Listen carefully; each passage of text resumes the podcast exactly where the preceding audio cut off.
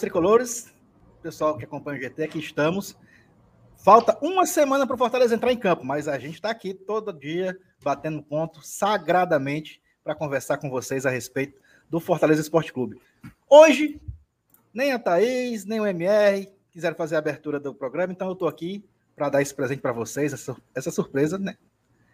E para dizer que eu também não sei o que, é que vai ser o assunto hoje, não sei qual vai ser a pauta, só, só me disseram, só me disseram que o Minhoca vai estar aqui, como, como é, tem gente até pedindo já para ativar o nosso amigo aqui no, no grupo. Então, eu também estou curioso pela presença dele para a gente bater aquele papo muito bacana que todo dia, às 20 horas, vocês só vêm aqui no GT. E eu não vou me, me alongar muito, não, vou logo chamar a vinheta. Eu, eu já dei um, um, um, spoiler da bancada mesmo. Pede o like. Pede o like. O meu, o meu contra-regra. Pede o like. Falando aqui no meu ouvido, já tá dizendo para me pedir o like. Eu não, eu, eu não vou deixar passar batida, então. Papoque no dedo no like, como diz a minha amiga Thaís. Quem não for inscrito, aproveita e se inscreve no canal também. E vamos nessa. Chama, toca a vinheta agora aí, meu amigo contra-regra, por favor.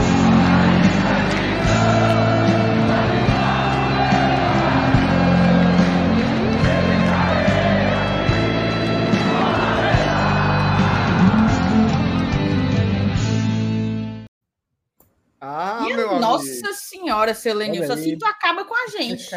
boa noite, boa noite, meus convidados Thaís e MR. E aí, Selenilson? Foi moral, viu, meu amigo? Moral diferenciada aqui hoje. Vamos lá, né? Vamos começar essa live aí. Mais uma quarta-feira, a gente tentando não deixar a peteca cair, viu? Porque é difícil, pouca informação, mas eu acho que até o momento a gente está conseguindo fazer conteúdos interessantes, né? A gente não está caindo 100% para off-topic, mas está trazendo convidados que agregam muito, né? A falar sobre, sobre Fortaleza, sobre futebol. E hoje tem mais um. Tô só esperando a, a minhoca entrar, viu? Para a gente começar aqui essa live aqui, nessa belíssima noite de quarta-feira. Um cheiro para o Celanilson, um cheiro para minha CEO, Thais Lemos. Boa noite, todo mundo. Sejam bem-vindos, moçada. É aquela coisa, tá? A gente está sendo transparente aqui nesses dias de data FIFA.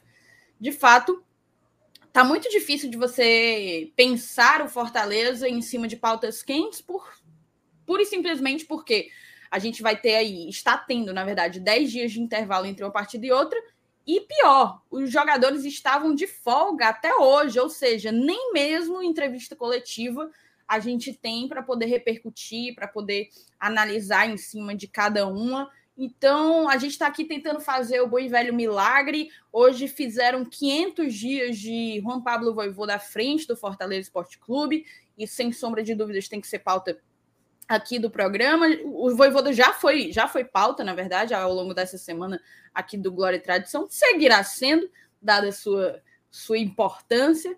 E vamos tentar trazer alguns outros elementos. O Minhoca vai estar participando com a gente. Vocês mandaram o link para o Minhoca? Quem estava em contato com ele era você. Então, assim, ele não ia entrar nunca, né? Se ah, vocês não mandaram o link, ele não ia entrar nunca. Vocês disseram, ah, o Minhoca ainda não entrou. Eu achando que já estava tudo resolvido. Falha da produção. Não, não foi falha da, da produção. A produção não falha. A produção não falha. Mas, enfim, a gente vai ter o Thiago Minhoca aqui conversando com a gente, trazendo alguns elementos, alguns números. Ele até me deu uma sugestão de pauta hoje. A gente vai tentar trazer né, um pouco de como que o Voivoda administra as escolhas né, dele para o jogo e durante o jogo. Pro jogo e no jogo. Ó, o Minhoca insatisfeito com a incompetência do Márcio Renato. Acontece, acontece Dessa vez coisa. eu não tenho nem. Ele me mandou aqui uma mensagem insatisfeitíssimo com a sua incompetência. Mas tem 10. O homem já me avisou hoje, o Marcinato é uma coisa séria. O homem já me avisou hoje que vai precisar de 10 dias de folga em outubro. O que, é que vocês acham disso? Pleno outubro, o homem veio me pedir. Pedir, pedir vírgula, não foi pedir ele meteu um atestado comunicar, né? de 10 dias. É, é uma imoralidade. Eu, eu, primeiro, eu operei primeiro, meus dois olhos e não peguei essa ruma de dia. Primeiro que não é folga, é licença médica. São coisas diferentes. A, a, a, Desde a era Vargas, Thaís, eu tenho uma segurança jurídica com relação a isso. Os nossos CLT, direitos né? estão, estão previstos lá na consolidação das leis trabalhistas, certo? Então, pelo amor de... Agora sim, quem não tem vínculo empregatício nenhum, mas está sempre trabalhando aqui com a gente é ele, ó. É o homem. E aí? Rapaz, não mandaram o link para você, não, foi minhoca? Cara, eu até tô olhando aqui, peraí, peraí, peraí. É, no... Ontem, ontem, é, no Instagram do Glória, tinha o Saulo falando ali. Hoje vamos receber o grande Alder Gomes. O meu não teve nada, nada, nada, nada, nada. PH foi a melhor live de todas. Cara, eu tô triste, esqueceram de mim. Cara, e, de, e deixa eu passar logo uma situação logo de cara. Domingo eu tava chegando, eu tava morrendo de fome, né? Não tinha nada para comer. Aí eu, aí eu mando um áudio para Thaís. Thaís, qual é o negócio do pastel que tu até mencionou, hein? Que é perto daqui? Aí ela falou lá, que era o, o conteúdo do pastel. Aí falou assim: diz que foi a Thaís que recomendou, achando eu que ia ter um desconto achando eu que nem ter taxa de entrega. Foi ela agora, na próxima. Na prática, olha, olha o que é que eu servi de exemplo. Ela é um arroba para ela ganhar os pastel dela de graça. É, macho. Tu só aí eu de isso. besta, aí eu de besta, achando que ia ter um desconto. Não, veja bem, não é para isso, não é para isso. É porque eu é, mostrando mãe. o meu potencial de engajamento, em um futuro muito próximo eu posso conseguir um cupom de desconto para os meus seguidores. Olha a Thaís, cara. Olha Mas então, assim, assim você, você tá, você tá assim, você foi uma peça fundamental nessa negociação, Thiago. Espero ser, espero ser, na verdade, né? Porque ainda não tem nada concreto. Mas assim, muito bom pastel, recomendo realmente, contendo pastel. Como é, é Sapiranga, Edson Queiroz, Luciano Cavalcante e adjacências. Cambeba e adjacências. Chega aqui, Cambeba também, quiser. Eu vou provar desse bicho ainda. No dia que eu é tentei, bom. não estavam não é igual aquele lá, não, que tu disse que, que não vale a pena. Não, aquele não, lá é O Marcenato comeu um pastel em Madalena cansado, meu irmão. Não, cansado. Pelo amor de Deus, cara. É, aquele pastel que eu comi em Madalena não era nem para se chamar pastel, aquele bicho ali. Ou um negócio ruim, meu Jesus amado. Misericórdia. E aí, Thaís? Não, assim... Conduza, conduza o show. Não, quem vai conduzir o show é o seu Lenilson. Olha aí. É, Essa, Rocha. então... Mas assim, mas só uma coisa Aliás, antes, da gente iniciar. Não, ele que apresentou como uma não, peça. Mas vocês ficaram, ficaram rindo, fazendo barulho. Pede like, pede like. A Thaís. Minhoca, ele, ele, ele, ele queria assim, muta ele, Thaís. Vocês vão ficar velho, viu? Só para deixar claro. Viu? Não, e eu fiquei fazendo assim, ó. Quando eu fico assim, fora da câmera, ele consegue ver a gente aqui embaixo. E eu fiquei fazendo assim para ver se ele Pegava. Eu, eu, vi, eu, vi, eu vi assim, o MR botando bem, assim. Tá tudo indo bem. Muta ele, Thaís, muta ele no meio Não, não é muta ele, não. Me Muta, eu, eu disse multa. multa, Thaís, porque a Thaís estava rindo e estava saindo o áudio. É. Era ela que não botou. Você estava mandando me mutar na hora que eu estava tá falando. Não, e tá vendo o que, é que o senhor Nilson pensa, né? Não, de vocês para com ele. Sempre penso, muta ele. Sempre penso o pior, pelo amor de Deus, jamais. jamais faria não. isso. Oi, Marcela Nilson, toca o barco aí, papai. Então vamos ler as mensagens, né? Bora, Vamos cuida. Enfileirar, depois Boa, a gente cara. vai ler. Aí ninguém entende mais nem do que, o pessoal tá falando. Ficou para trás. Meia Hoje é freestyle aqui, viu? Freestyle aqui é, total. Né? Oi, o Giovanni Oliveira da Boa Noite, amigos do GT. Quinta-feira vai ser miolo de pote. Quero o Saulo e MR na bancada na quinta. Aí, não, eu fui anulada totalmente, né? Porque eu tava não, nesse dia aí do, do... Só tinham três pessoas nesse dia. E ele quer o Saulo e o MR, aí fica complicado. Mas eu entendi seu recado, Giovanni. Eu não sei se foi bem um... Eu acho que para você foi um elogio, Thaís. Foi. Você Aliás, da, da eu, quero, eu quero mais Thaís de sábado. A Thaís de sábado. Essa aí ela... Tu viu? Nossa, maravilhoso. Meu amigo. Né? Teve um episódio, o episódio das gatas. Meu foi Deus. assim espetacular. Sensacional, cara. Não, eu vou até tirar não, a mensagem. Tinha uma hora que ela fechava o olhinho assim, ó. Aí ela não pode, sabe? Assim eu falei. Aí o Saulo, mas você conhece as gatas do ouvinte? A ela, as gatas são duas mulheres fortes. Meu amigo. Empoderadas, empoderadas. Empoderadas, pelo amor de Deus. Ah, Jesus. Vai, vai Lali. Então vamos lá. O Edmar Teixeira. Registro do total apoio ao técnico Voivoda, a diretoria e ao elenco do meu leão. É melhor apoiar esse ano na Série A do que em 2023 na Série B. Ouro. Curitiba no GT. Nosso amigo Edmar lá de Curitiba. O Paulo Cassiano, boa noite, GT. Deixei meu like, aguardando vocês para mais uma, né? Olha aí. Boa, Paulo. Auxiliadora Felipe. Boa noite a todos do GT, já dando like, assistindo vocês. A live está cada uma melhor do que a outra. Vocês estão de parabéns pelo nível de convidados. Olha aí, Minhoca, para ti, hein, que tá Ei, vindo para a live. Abraço a todos. Será que ela viu quem era hoje, hein? Ela escreveu isso. ela não, mas eu acho que o Vini viu, viu? Eu preciso ler, não? Precisa, claro. Caiu o nível das participações, hein? Caraca.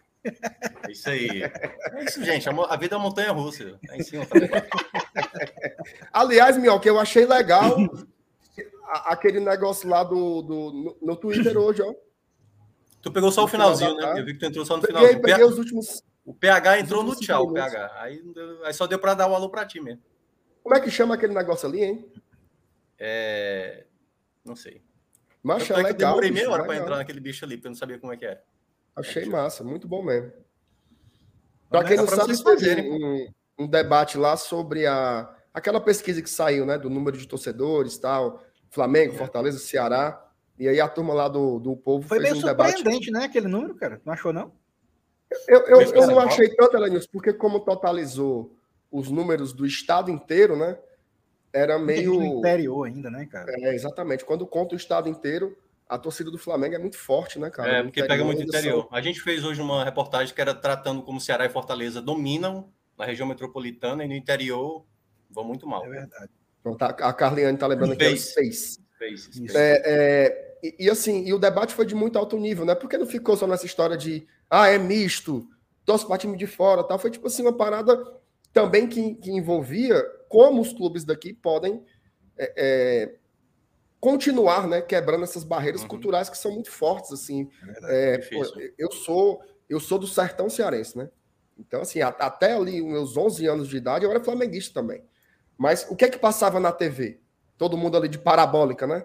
É parabólica Sábado à tarde. Rio, né? Era Campeonato Carioca. Estourando no, no, no, domingo, passava o Campeonato Paulista. Então, era muito comum ser flamenguista, ser vascaíno. Enfim, era, era, era o mais. São Paulo. Hein? Era a inclinação, né? A inclinação era para isso. O Globo Esporte, inclusive, Total. pela parabólica, só passava a edição nacional. Né? É. Aí, quando o sistema Verdes Mares começou a ampliar e as pessoas começaram a assistir mais TV local, aí tinha o bloco local e o bloco nacional. Hoje não, hoje é tudo daqui, só tem os, VT, os VTs que vêm de fora tal. Eu acho que, eu, eu não sei se tu tem esse dado, Minhoca, mas a, a, a primeira transmissão ao vivo de um campeonato cearense, ela não, não deve ter uns 20 anos, né? Eu, não é menos, acho que é menos que é isso. Menos. Deve ter já de Pernambuco já é, é bem sim, mais antigo, né? É, eu lembro, aí, eu lembro de um, de um, jogo experimental transmitido em 99 em Fortaleza e Itapoca, acho que Fortaleza até ganhou esse jogo de 5 a 2 um jogo no PV. Mas não Mas foi nem o campeonato inteiro, né? Não, foi não. Tanto é que o campeonato de 2000 não teve nenhum jogo transmitido, nem a final que foi realizada em Sobral teve televisionamento. Quem, quem ficou é. aqui na capital é. É, teve que escutar a final pelo rádio. Mas perceba, 99, como disse o Lenilson, né? Foi um jogo experimental. Jogo não experimental. é que é a mesma coisa, tá passando um jogo, passar Cuiabá e, e Havaí na TV, é. você. Ah, é, teve um Cuiabá e Havaí lá em 2022, lembra disso? Então não é, é algo é. recorrente. Não era algo recorrente. Não. Recorrente, eu acho que tem 15 anos no máximo, eu acho. Por aí. Já lá no Pernambuco, eu acredito que tem um, um mais de 10 anos de, de antecedência Sim. ao nosso primeiro, né? Então, é. isso também faz muita diferença, né? É, sobretudo, a gente está falando de um período também em que a, assim, a televisão ainda tem um poder muito grande, mas que o poder era maior ainda, né? Assim, pô, a Globo, cara, chegava, chega, né? Em todas as casas, então era um, um a formação mesmo, né? Do, do gosto. É, é, óbvio que a gente trata o futebol como uma paixão, mas o futebol também é um objeto de consumo, né? É um produto. Então, se o produto não chega, não tem como ele, ele se massificar. Também, e eu falei também lá no Space do Twitter que o que é que define o cara ser torcedor de um clube, sabe? O que é que faz o cara escolher um clube? Acho que boa parte tem a ver muito com a questão familiar. Um tio, um pai, enfim, alguém influente acaba fazendo você torcer para esse time. Mas eu até citei o caso lá no, no Twitter que um amigo meu, por exemplo, se tornou corintiano por conta de, um, de uma bola na trave que bateu na mão do Ronaldo e foi direto para o gol um gol que ele considerou totalmente injusto. Ele, pô, cara, muito injusto esse time tomar o gol. E aí ele, ele passou a torcer Corinthians, entendeu? Assim, não, tem, não tinha lógica alguma para ele torcer Corinthians. E aí, dado uma injustiça, ele sentiu pena do Corinthians. Mal ele sabia né, que o Corinthians era um time tão beneficiado. Mas é isso, cara. Não tem métrica. Por exemplo, vocês são mais torcedores do que outros que dizem torcer, mas mal conhecem o time.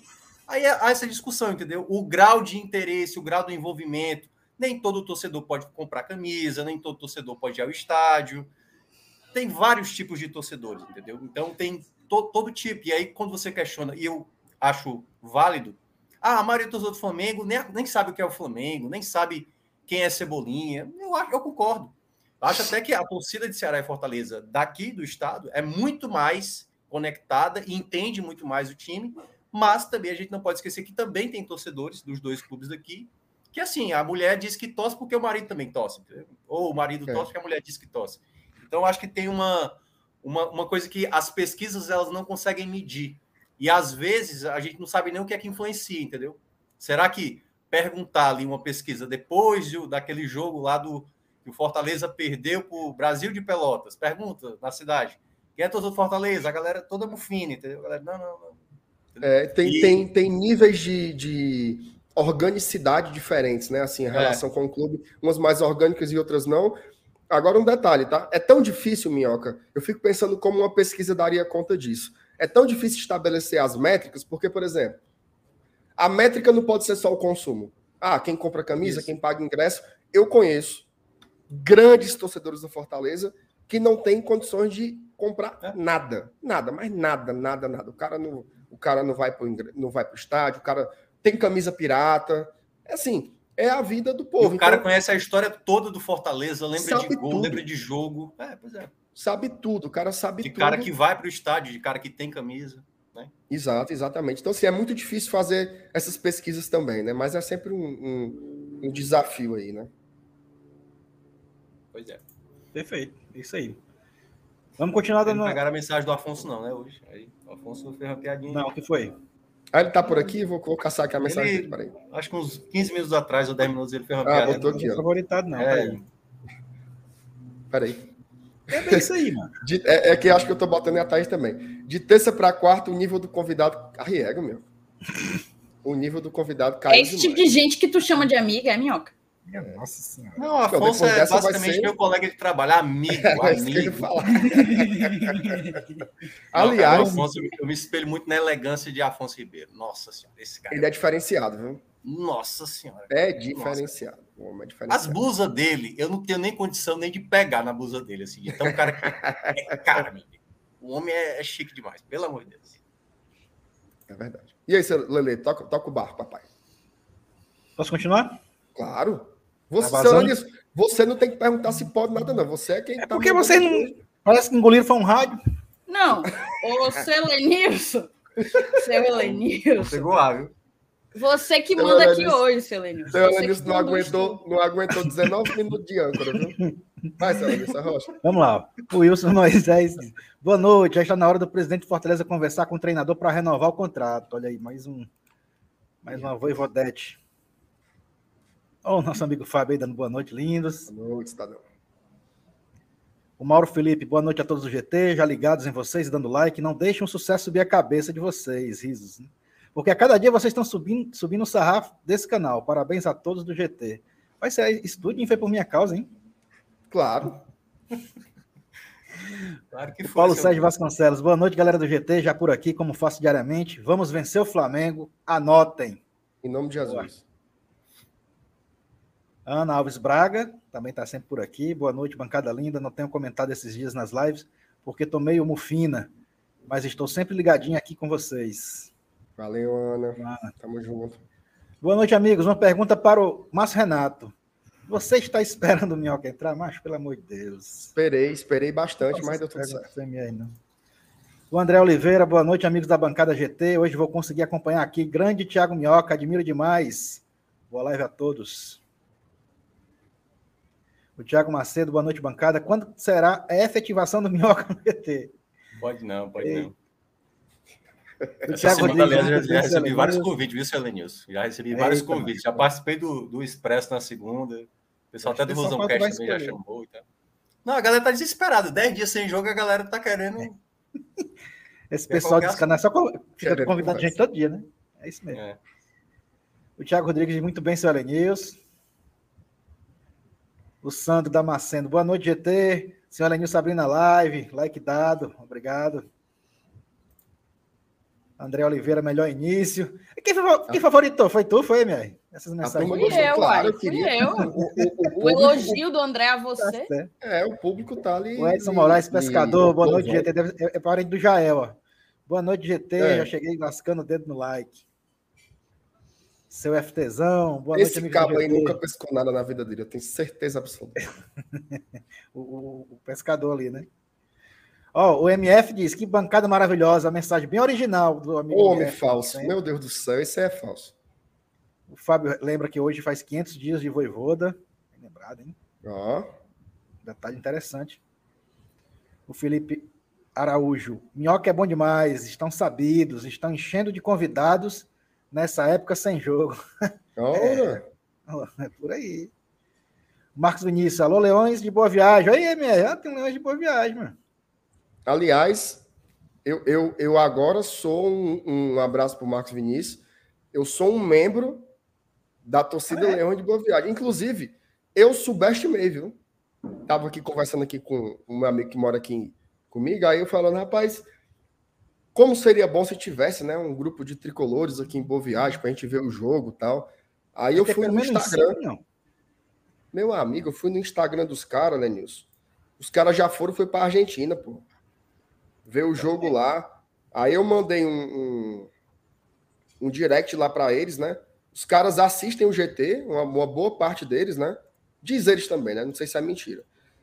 E a gente combinou de ir ver o jogo contra o Flamengo. Que eu vou estar aqui no dia 28, não vou poder ir para Fortaleza, porque eu dou aula na quarta e na quinta bem cedinho, né?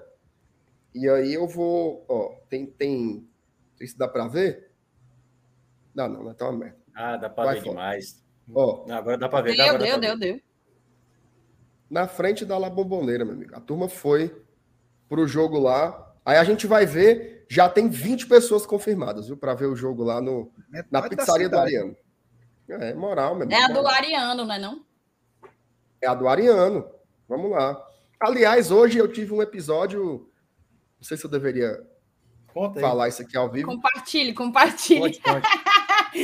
um episódio meio dramático, sabe, Minhoca? Aqui hoje eu, eu pedi a pizza é, lá do seu Ariano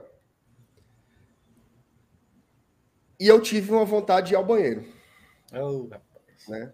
Aí eu tava lá no banheiro tal, aquela, né?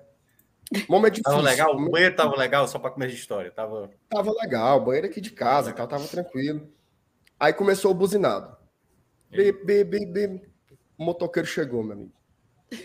Cara, eu tava no meio do processo. Oh, Eu não sabia se eu Nem se eu não é nem Eu sabia fechar, se eu- não, o processo. se eu interrompia, se eu só levantava as calças e ia de qualquer jeito, se eu jogava água, se eu fazia qualquer coisa. Eu sei que quando eu consegui resolver, eu só ouvia a moto. Aí eu fui pro meio da rua. Ei, sei o quê. Nada do motoqueiro voltar. Mas peraí, peraí, peraí, peraí, peraí, peraí. Tu tava lá no processo e já tava no meio da rua. tu- Mas Não. o cara também Ele foi todo, ele foi todo, ele, Ele seguiu correu, mas não deu processo, tempo. mas foi andando foi. até a rua. Não, pô, peraí. A calça, a Não, calça mas, mas ele deve ter demorado, porque não, o, o- o motoqueiro não esperou. Exatamente. Eu demorei aí um minuto e meio, dois minutos para resolver o, o- resolver entre aspas, né? Para atenuar a situação. Meu Fui Deus. sem camisa, segurando as calças e gritando. E o motoqueiro já ia lá em cima. Nada de resolver. Aí eu liguei para a pizzaria, né? Quando eu liguei para a pizzaria, eu cometi uma falha. Eu contei o que aconteceu. Assim, não, que eu estava no banheiro, motoqueiro. A mulher começou a rir no telefone. Começou a rir. Aí ela disse: Não, eu vou ligar para ele aqui, ele vai deixar a pizza. Quando o motoqueiro chegou, ele também estava rindo. Aí eu fiquei preocupado. Que eu recebi a pizza, mas eu já sou, muito provavelmente na hora dessa, eu sou o cagão de boa viagem. Ei, Já é uma situação que é- se espalhou. Se não era agora, depois dessa live aí, meu amigo. Agora Não, agora já era, não tem mais, tem mais jeito. não. Infelizmente tá, tá, tá queimada a situação. Foi um perigo, viu? Perigo aí. Aí, tá sem jeito. Mas deu tudo É, certo. Tava boa, viu? Pizza aqui é boa, viu? Primeiro. Ah, depois de ter ido no banheiro, aí tava Então, resolvido. ela É. abriu o espaço. aí. Ainda bem. A Thaís saiu. Sim, Le- Lele, toca, o barco. aí. O João Márcio diz boa noite, GT, tricolores. Desde janeiro desse ano, quando descobri vocês, é a primeira vez que eu vejo o seu Elenilson comandar uma live. Na verdade, a fazer a abertura, acho que é a segunda vez. Teve outra que eu fiz, eu nem me lembro mais quando foi. Um dia que o Saulo tava com preguiça, era o F. Foi, tu fez uma vez também, Alan, isso é verdade. De vez em quando dá uma preguiça nesses doidinhos e a gente tem que quebrar o galho. Aconteceu isso ontem, viu, seu Lenilson? Foi, né? O- pro- prometeram uns ingressos aí de pré-estreia.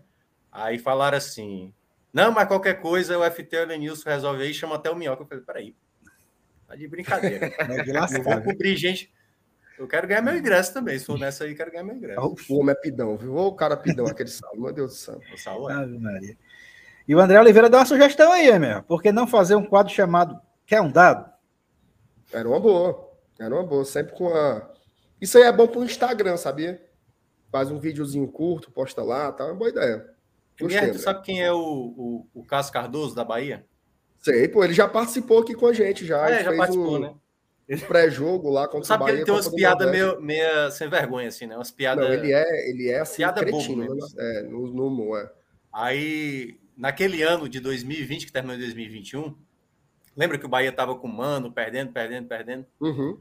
Aí eu, aí eu consegui uma estatística do Bahia, eu perguntei assim pro, pro Cássio, né? Cássio, tu quer, um, tu quer um dado? Aí ele, Cavalcante.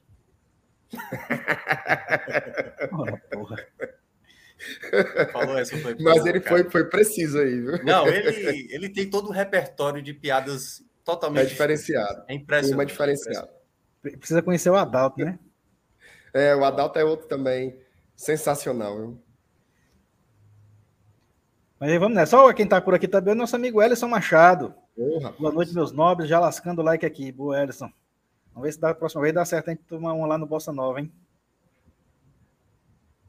O Vini disse que é sempre um prazer receber o Minhoca.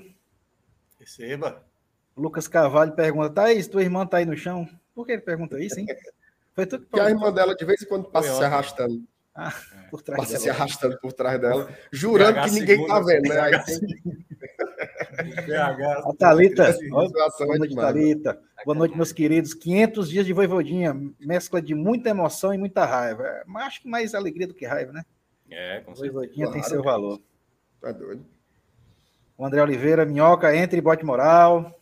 Eu tento. O Robério Freire dá boa noite para a bancada. Como estamos sem jogos, vamos debater algumas questões. Porque o Poli não é aos poucos escalado como segundo goleiro. Manda essa, vamos, vamos falar sobre essa logo aqui. Acho que o Minhoca Bora. acompanhou, É, show. acompanhou bem lá com. É de perto, né? Com a galera lá do 45. É, o, o, o Paulo ele teve um, um- Ele tem um recorte muito bom, né? Que é aquele ali da, da época do Jair Ventura lá no esporte. Depois ele voltou meio anormal, né? Uma carreira muito irregular, né? No Atlético Goianiense. Chegou, inclusive, a ser terceiro goleiro lá também, né? Então, não chega a ser exatamente uma grande surpresa, mas da forma como ele foi contratado, passou uma impressão de que ele seria ali, pelo menos, uma primeira opção ao Fernando Miguel, né? O que, que você achou aí do. do de- Te surpreende, Minhoca, o Boia que ainda está não só sendo relacionado, mas jogando ainda como goleiro principal do time? Não lembro qual foi o primeiro jogo que o Poli já estava e o Boeck era o reserva. E ali eu falei, hum, eu acho que o Poli vai chegar realmente para ser terceiro goleiro, não é, não é para ser o reserva imediato. Quer ou não, a gente já conhece o Boeck, né? Tudo que ele traz de insegurança do setor defensivo, eu vi que vocês comentaram na, na segunda e tal. E, e concordo, porque, enfim, né? Como já foi falado, se entendia em certa parte a renovação, mas para não precisasse diretamente dele, mas aí eu acho que entra muito das escolhas que o Voivoda faz. Acho que o Luan Poli não é um goleiro tão confiável e acho que às vezes pelo fato de ser um novo nome, geralmente dá a entender, não, esse cara, esse cara é mais seguro, mas ele é um, um goleiro que eu acho que pode passar um pouco mais de confiança do que o Boeck. Em todo caso, para também não, estender tanto, queira ou não, Fortaleza tem que analisar internamente isso, né? Porque eu acho que está manchando muito a história do, do Boé, que eu cheguei a falar aqui da outra vez, que é talvez o. Talvez dos, dos jogadores do elenco é o cara que mais talvez seja apaixonado pelo clube. Mas isso não pode ser, obviamente, colocado acima da questão técnica como goleiro. Né? E, queira ou não, isso tem atrapalhado desde o ano passado, assim, né? Se fosse um jogo aqui, outro acolá, mas é muita insegurança. Você olha todo o jogo do Fortaleza, aliás, acho que todo mundo na hora. Boeck é o titular. E aí já vem a, a agonia, né? É verdade. O, o, o, o Dário até coloca um ponto aqui, que é o que sempre se fala, né? Das maiores falhas do Voivoda na gestão do grupo é com os goleiros, isso desde que ele chegou aqui, né? Essa de falhar, trocar, falhar, trocar, isso realmente tem sido muito ruim, é algo, é um dos pontos que o Voivoda tem que amadurecer aí na, na construção dele como um treinador, né? Sobretudo na, na posição de goleiro, né? Que é uma posição que requer muita confiança e sequência, né? Acho que são dois é. aspectos assim. Eu, eu, eu, vejo a questão de goleiros assim muito técnica, sabe? E assim, tem, tem quatro goleiros treinando. Quem é o melhor? Eu acho que não é, é, é tão difícil assim estabelecer critérios para decidir qual é o melhor de quatro, né? É, é diferente, por exemplo, de atacante. Você tem atacante com características diferentes. Ah, tem jogo que combina mais com velocista, tem jogo que combina mais com um homem de referência, tem jogo que combina mais com um falso 9. Para um treinador que não se utiliza assim do jogo com os pés ou tudo mais, eu acho que o critério para o Voivoda era assim: quem é o melhor? Quem é que pega mais bola? Quem é que tem o melhor reflexo? Quem é que se posiciona melhor? E eu acho que o Voivoda ele patina demais nisso. E esse troca-troca aí foi muito problemático, né? Gera, gera dificuldades para até agora, né? Até agora o Fortaleza ainda está é. patinando tem uma, nisso. Tem uma coisa que eu acho que, assim, eu sei que eu vou ser bem criticado agora. Eu acho que o Boeck ainda tem algumas coisas que ele é muito bom, assim, sabe? No chute de longa distância, ele geralmente, se não tiver nenhum desvio, obviamente, ele é muito bom. Tanto é que ele, nesse ano mesmo, nessa temporada, fez boas defesas. Não à toa, uma, um dos jogos, dos três pontos do Fortaleza no campeonato, é através dele, aquele jogo contra o América Mineiro. Mas, sabe assim, eu acho que não vale a pena, assim, você ainda insistir nele. Até foi falado, né, no jogo, assim, algumas pessoas falam, algumas pessoas que não são teoricamente torcedores do Fortaleza. Ah, mas ele salvou a bola que poderia ter sido da derrota contra o Juventude. Mas, cara, olha a quantidade de bola que passou na área. Teve uma que o Robson quase colocou para dentro. Cara, assim, é muito desespero. Cara. É muito desespero. Parece que o Fortaleza joga com. Assim, teoricamente é um goleiro que, que não sai bem, mas parece que o Fortaleza está tomando uma pressão de 11 contra, o, contra 9 em campo, entendeu? Assim, não tem ninguém para marcar e tal. É uma bagunça generalizada, ninguém se entende, todo mundo começa a bater cabeça. Sabe, é um efeito muito negativo defensivamente na equipe. Então, é, enfim, aí tudo compete ao treinador, né? O treinador é que Eu vejo por aí. isso também. Ele ainda faz defesas difíceis, né? No último Sim. jogo mesmo ele fez uma boa defesa. Não foi, sei se foi exatamente uma defesa difícil, porque também o, o Pita finalizou Pita. meio que em cima dele, né? É. Mas é, no saldo é muito ruim, né? Porque gera, o que gera para o jogo, né? Essa instabilidade. É como eu já falei aqui, né? É, é, o torcedor fica nervoso, os jogadores em campo ficam. Eu nunca vou esquecer do, do, da cena que eu presenciei no Fortaleza e Santos. Assim, uma bola foi cruzada na área, o Boeck saiu todo atabalhoado, o Capixaba botou a mão na cabeça, cara. Ele ficou assim, ó, olhando para a cena. Então, assim, dentro do campo ali gera um, um tipo assim, uma pressão maior para não deixar bater no gol, sabe? Eu acho que isso é, isso é muito ruim, ou, ou para cruzar e tal, enfim. Gente, quem tá perguntando pela Thaís aí, ela tá com problemas na conexão, tá? Tá tentando voltar, já já ela, ela tá com a gente aqui, mas ela não largou, certo? Alanilson, segue aí com as mensagens. Bora lá. A Cariza Cristine diz: Boa noite, minha galera. Boa noite, Cariza. O Roberto Viana Livestop, PH, Alder, acabei de assistir no gravado. E o Minhoca, show. Parabéns ao GT. Essas lives ficaram muito boas, cara. De segunda, de terça, ficou muito boa. Thaís, manda um salve para a Aerolândia. A Thaís não tá aqui não, Clenilson. Meu amigo Clenilson Rosendo. Mas aí, um abraço pro pessoal da Aerolândia. Vai de lá, é? Não, tô dizendo o salve tá dado. Ah, sim. É. Pensei que era de lá, da, da querida Aerolândia. O GT tá com moral lá em cima, vários convidados ilustres e ainda tem um setorista de respeito, Marcelo Paz, né? Foi, homem. Mas nunca mais, viu? Porque ali é. foi fumo. o Adolfo Medeiros, boa noite, GT. Abraço de Mossoró, Rio Grande do Norte. Terra, boa. Terra do querido Hotel Termas. O Júnior Albuquerque diz 500 dias do é louco voivoda no Fortaleza, porque ele ainda não sabe escalar, substituir. E o tempo hábil de substituir. É, nem, nem todo mundo é perfeito, né? Daniel Fernandes da Boa Noite diz que com o Minhoca Live sobe de patamar. Ora.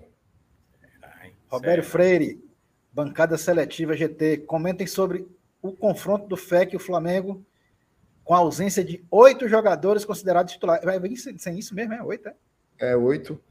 E se contar com Bruno Henrique e Rodrigo Caio, são dez, né? Em total, são dez desfalques aí do, do elenco do Flamengo. Se isso é bom ou é ruim, viu? Aí tem, são, são seis convocados, dois lesionados e dois suspensos. Então é, é, mas a gente vai falar sobre isso sim. Vou guardar aqui a mensagem do Roberto. Te ler já já.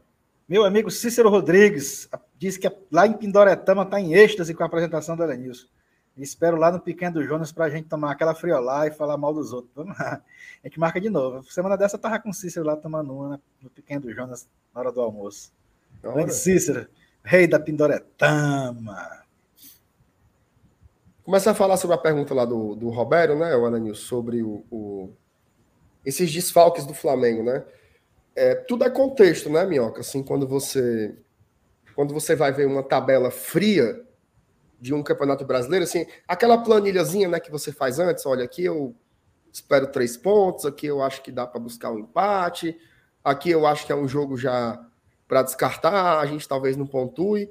Esse jogo contra o Flamengo, numa análise fria da tabela antes dos jogos, é um, de, é um desses jogos que você não espera pontuar. Mas pelo contexto, embora você saiba que o elenco do Flamengo ele é maravilhoso, tem dois times e tá, tá, tá, é muito melhor pegar um Flamengo com menos oito, com menos dez jogadores do elenco, do que pegar um Flamengo com força máxima, obviamente, e ainda tem um outro elemento aí que entra nessa conta, que é a questão do contexto da Série A. Né? Assim, basicamente, a gente pode dizer que virtualmente o Flamengo está fora dessa briga pelo título. Né? O Palmeiras já se distanciou bastante. Você vê ali o Inter, por exemplo, é um time que está, né, assim, até, até pela matemática mesmo, está com mais cara de chegada. O Flamengo tem duas Copas para decidir, então certamente vai ter mais jogos em que vão, vão poupar jogadores e tudo mais. Esse é o momento para ganhar do Flamengo, né, Minhoca? É, Minha, eu, eu vejo que, é, por exemplo, eu até cheguei a falar, né? Mesmo o Flamengo desfalcado com esses jogadores, esse tipo do Flamengo é melhor do que o Juventude que o Fortaleza enfrentou, pô. Bem melhor, no, no último melhor. domingo. É melhor, entendeu? Só que o que é que muda? Eu acho que é talvez o foco com o jogo, claro Fortaleza jogou fora, Fortaleza agora vai jogar em casa, né? Já foi vendido é, a expectativa de, de público, casa cheia, para esse jogo da, da próxima quarta-feira. Então, é, o Fortaleza precisa ser é, aquela coisa, às vezes tem um componente adversário, certo? Que é tipo assim, o que, é que esse adversário pode lhe atrapalhar? Eu tinha falado antes, acho que vocês mencionaram aqui também. O Juventude não é essa garapa toda, não, entendeu? O Juventude não vai ser vai lá e faz 2 a 0 na hora que quiser, não. O Juventude vai dar, vai dar trabalho. E deu trabalho ao Juventude. Porém, Fortaleza não soube lidar com o jogo. Não soube lidar com o jogo.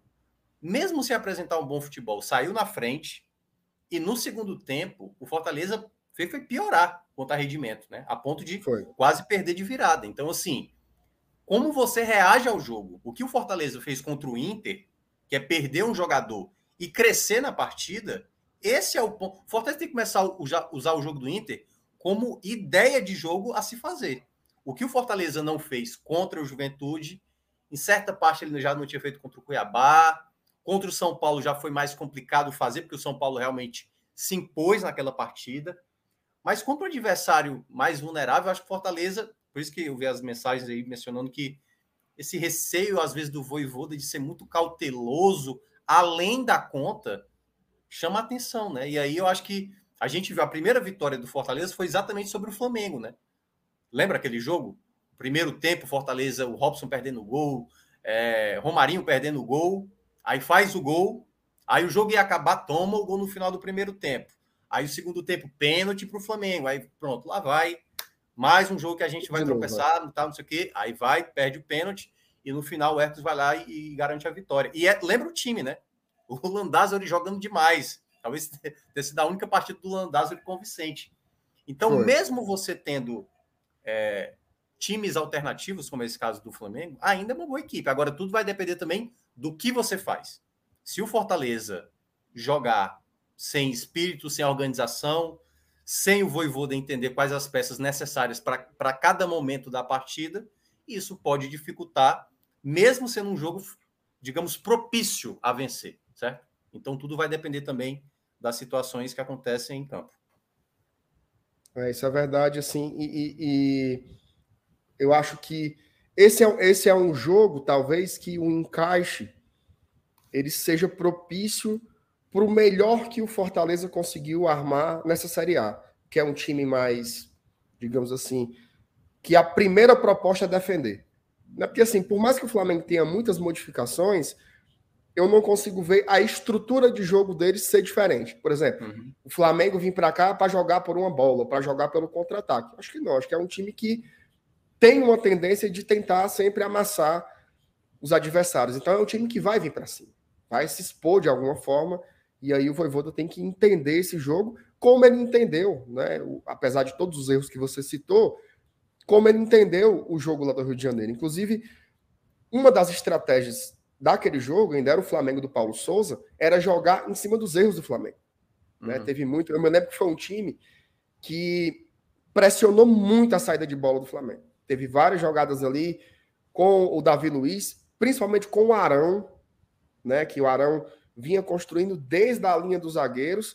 Ia lá, o Robson fez uma grande partida naquele dia, brigando lá para desarmar e tal. E funcionou. Eu acho que o Fortaleza. Eu não consigo ver, apesar de não ser um jogo no Maracanã lotado, mas no Castelão lotado, eu acho que o Flamengo vai vir mais ou menos na mesma pegada. Tá? É, e aí o Fortaleza tem que ter muita sabedoria, né, para entender isso e jogar com, com paciência e tal, não não não implodir o jogo muito rápido, porque eu acho que esse é, é, um, é um risco que muitas vezes corre, né? Eu lembro desse jogo agora contra o Fluminense, né? Fortaleza, os primeiros, esse último agora foi 2 a 1 um para eles. Uhum. Fortaleza fez os primeiros 20 minutos ali muito bom. Assim, em cima, marcando lá em cima, tal, pressionando. O Fluminense viu alma para sair jogando ali. Só que o time não aguenta jogar o tempo inteiro daquela forma. Quando o Fortaleza teve que baixar as linhas, aí o Fluminense veio para cima e com, com muita qualidade, né? Que é uma qualidade também que você vai encontrar no Flamengo. Então, eu acho que é, é mais esse entendimento do jogo aí do Voivoda. Eu voltaria um pouco para esse futebol um pouco mais pragmático, sabe?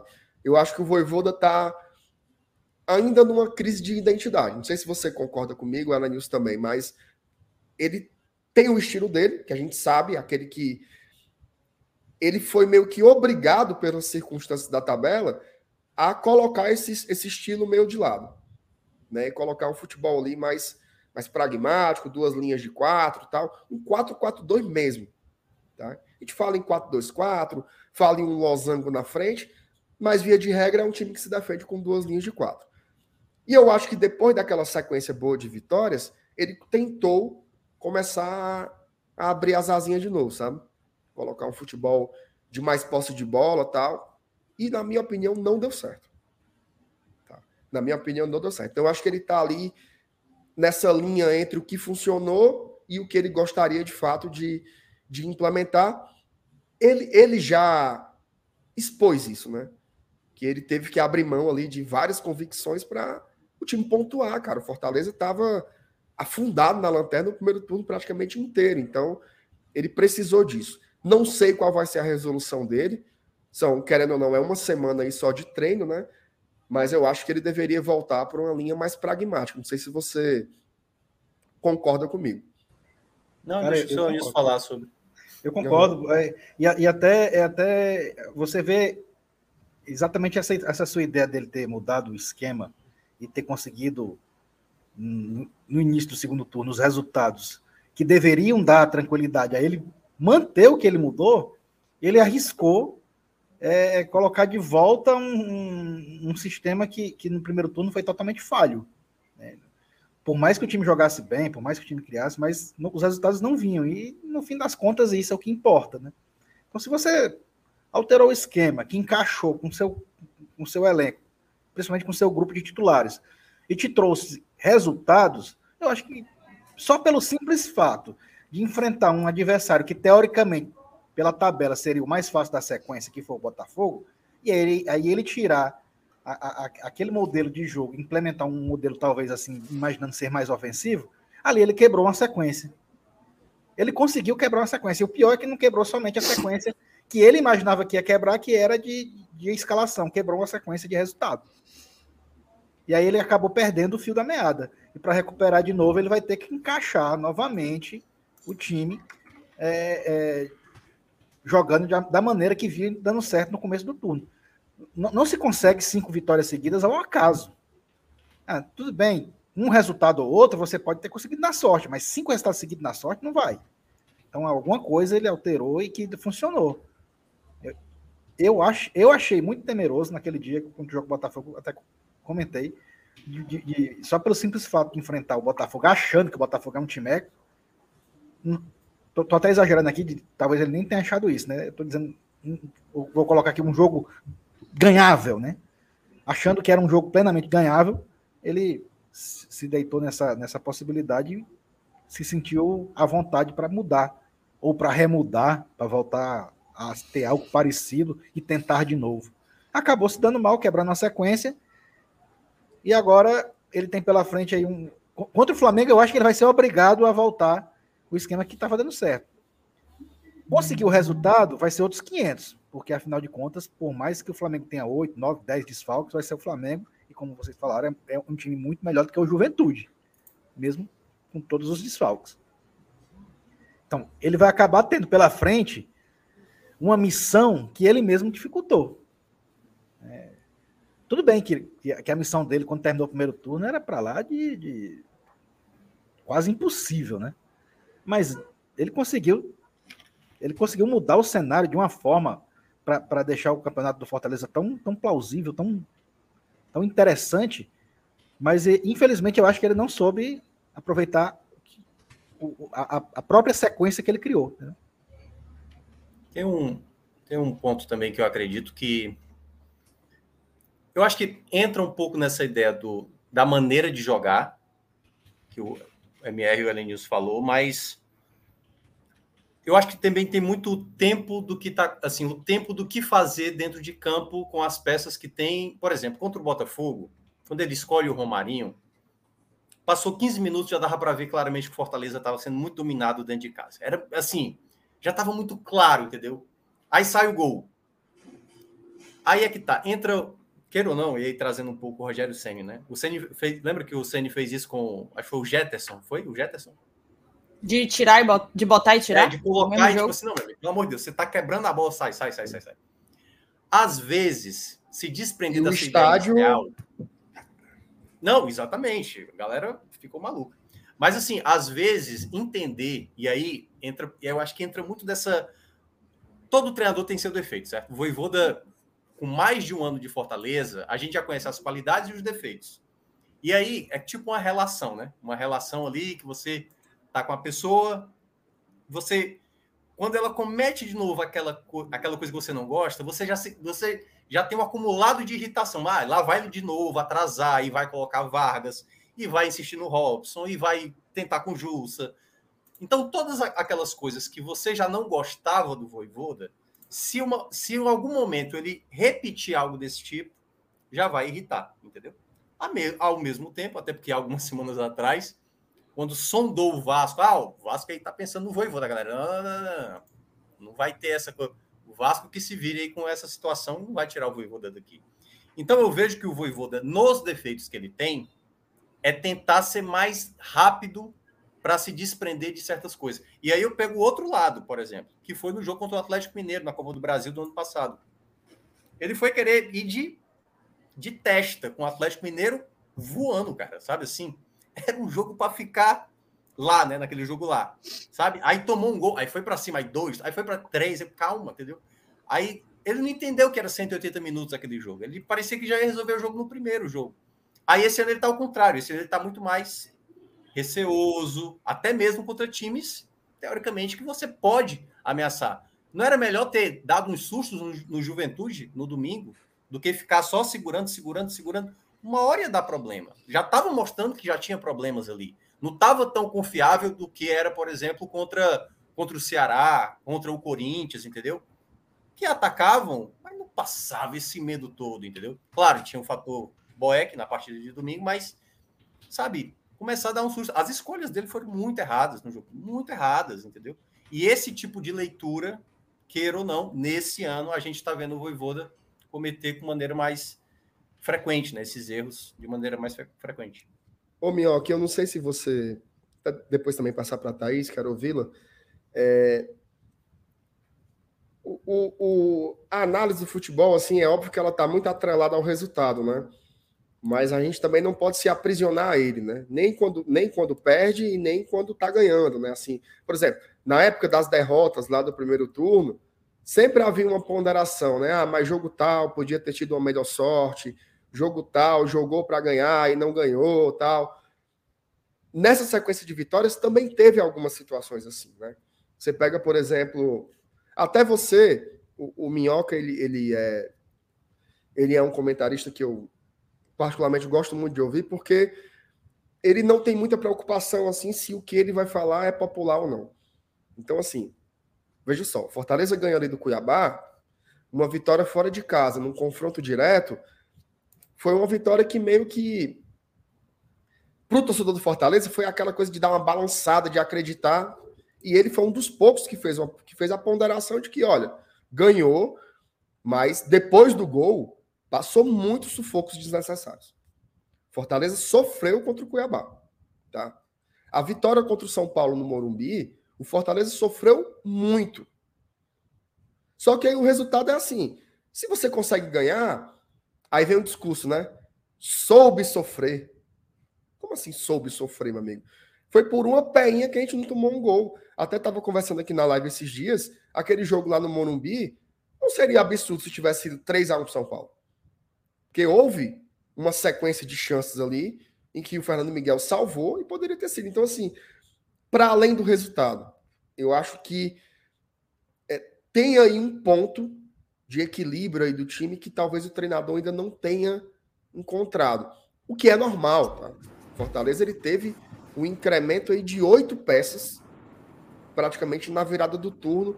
É um time novo, com uma formação nova, então é meio que natural ainda haver uma série de, de patinadas. Por isso que eu acho que tá rolando essa crise de identidade aí do treinador e tal, é, que faz parte das grandes mudanças, né? Mas eu queria ouvir da Thaís o que, que ela está achando dessa resenha aí, Thaís, que teve transtornos técnicos de. Acho que a Thaís foi ver se tinha chegado uma moto, não, também é isso, será? Calma, é? Até chegou uma moto. moto. Né? A moto chegou e ela foi ter que resolver o negócio. Será? Será? Demorou. O, o, tempo, o tempo foi suficiente para resolver essa situação. Foi suficiente, foi suficiente. Não, mas eu resolvi alguns assuntos. Resolvi alguns assuntos. É, então, eu queria só que você me fizesse a pergunta, assim, para eu conseguir entender o que é que especificamente vocês estão conversando. Não, a gente está falando sobre um, um, assim, é uma análise mais ou menos do, do momento do Voivoda, né? Algumas inconsistências que você ainda acha. Tudo isso começou a gente falando como Fortaleza deveria enfrentar o Flamengo, né? Se volta ali para uma para um modelo prioritariamente defensivo, com duas linhas de quatro. Volta o Ronald ali na direita, que foi o cara que melhor funcionou. Não é o Zé Wellison, não é o Zé Wellison, não é o Zé Wellison, caindo pela direita, em nome de Jesus. Então, assim, volta ali para o que deu mais certo, é, dá para arriscar um pouco mais. O debate começou por aí, gente acabou fazendo uma análise mais ampla do treinador. Tá. Não é o Zé Wellison, antes de qualquer coisa. Mas para a sequência, a gente, a gente passou um bom tempo da live de segunda-feira falando do Voivoda, dos erros que ele tinha. Acho que a gente acabou se concentrando mais na coisa do renova, não renova. Foi um bom debate, inclusive. Mas eu acho sim que alguns erros que o Voivoda vem perpetuando ao longo de 2022 não cabem em uma eventual permanência dele para 2023. É, eu concordo muito com o que você falou, mas Renato, quando você comenta sobre os oito reforços que vieram, né? Desses oito reforços, vamos lá. Três se tornaram titulares de imediato: Galhardo, Sacha, Brits. Pedro Rocha entra vez ou outra.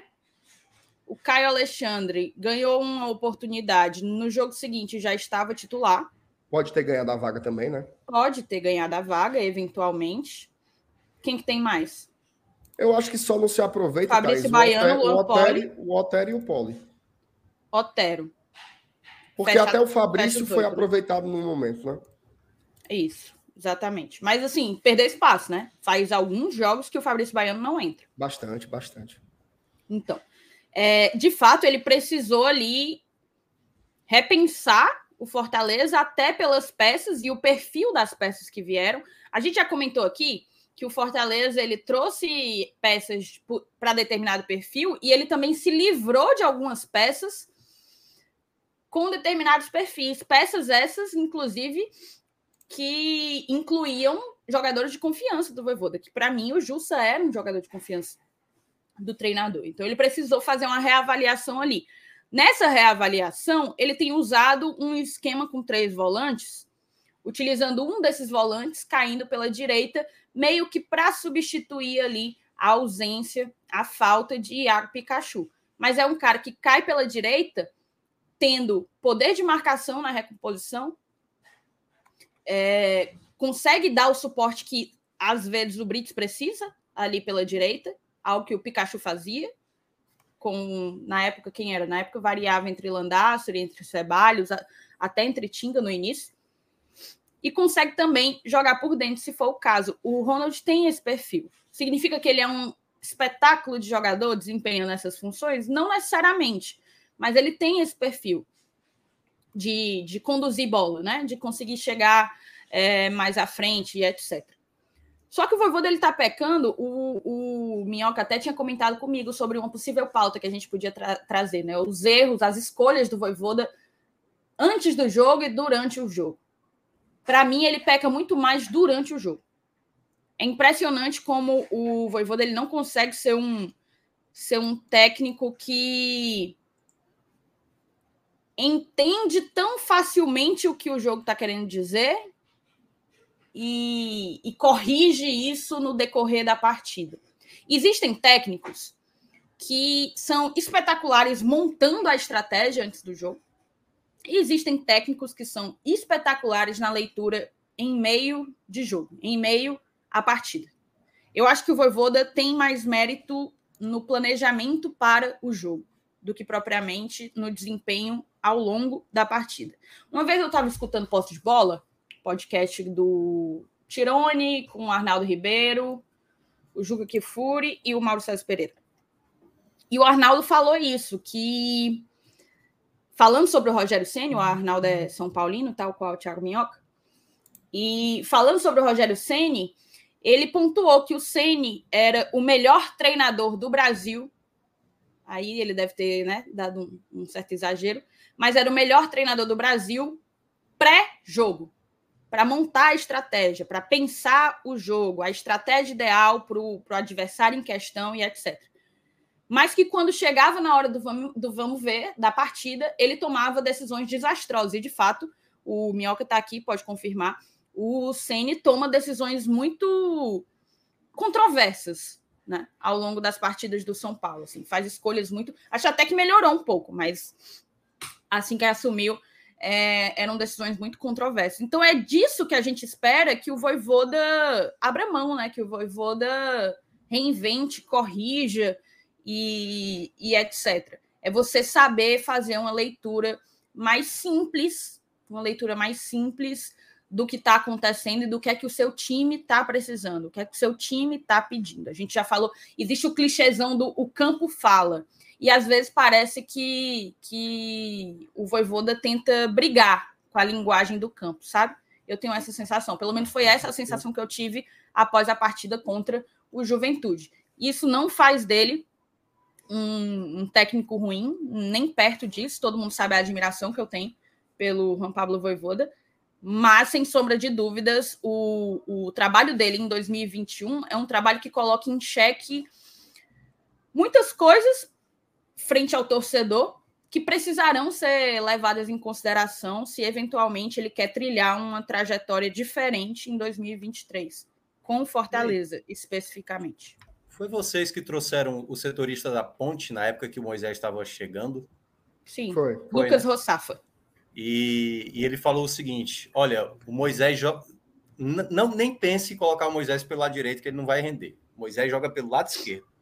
E nos primeiros jogos dele com o Voivoda, ele estava pelo lado direito. Acho que o clássico que ele faz o gol, ele atua pelo lado direito, se eu não me engano. Por que, que o gol ele isso? fez, o gol ele fez centralizado centralizado. Ele recebe, ajeita, limpa e bate, né? Mas assim, ele atuava pelo lado direito. Eu não tô lembrando que. Eu acho que era o Romarinho que jogava na esquerda, não tô, não tô lembrado quem era. Mas é, se você pensar bem, o que é que me dá o receio do Voivoda às vezes? É, será que o Voivoda entende as características? Por exemplo, o, o Pedro Rocha que chegou. Para mim, na lógica, é esse é o, o reserva imediato do Moisés. Moisés saiu, Moisés Moisés está suspenso, Moisés está machucado. É o Pedro Rocha, entendeu? Aí o Pedro Rocha ele entra no jogo contra o Flu pela direita, aí não rendeu nada, entendeu? Aí nesse jogo agora contra o Juventude, ele pensa em sacar o Moisés, que eu acho que foi assim, não estava jogando bem o Moisés, mas claramente o Robson estava jogando bem pior e ainda estava amarelado, né? É, aí ele saca o Moisés e coloca o Lucas Lima. Por que não manter a característica da velocidade com o jogador? Aí é nesse ponto, às vezes, que eu fico me perguntando: será que o Voivoda entende as características? E aí eu vou trazer uma mensagem agora que o PH Santos colocou, não está marcado como favorito. Que dizendo assim: o Voivoda tem muita gente falando no pé do ouvido dele. Já percebeu, né? Eu fico pensando isso. O que é que o, Naruel vai falar no ouvido dele? Sabe? O que é que os assistentes dele conversam para sair uma troca como essa que aconteceu no domingo, entendeu? A gente tem a explicação ali no, no final do jogo. Ah, não, para segurar a bola. Mas era jogo para segurar a bola, cara. Era jogo para tentar um contra-ataque, uma escapada, aliviar, alguém prender uma bola, chamar uma falta lá na frente, respirar. Era assim, já tava o Juventude não parava.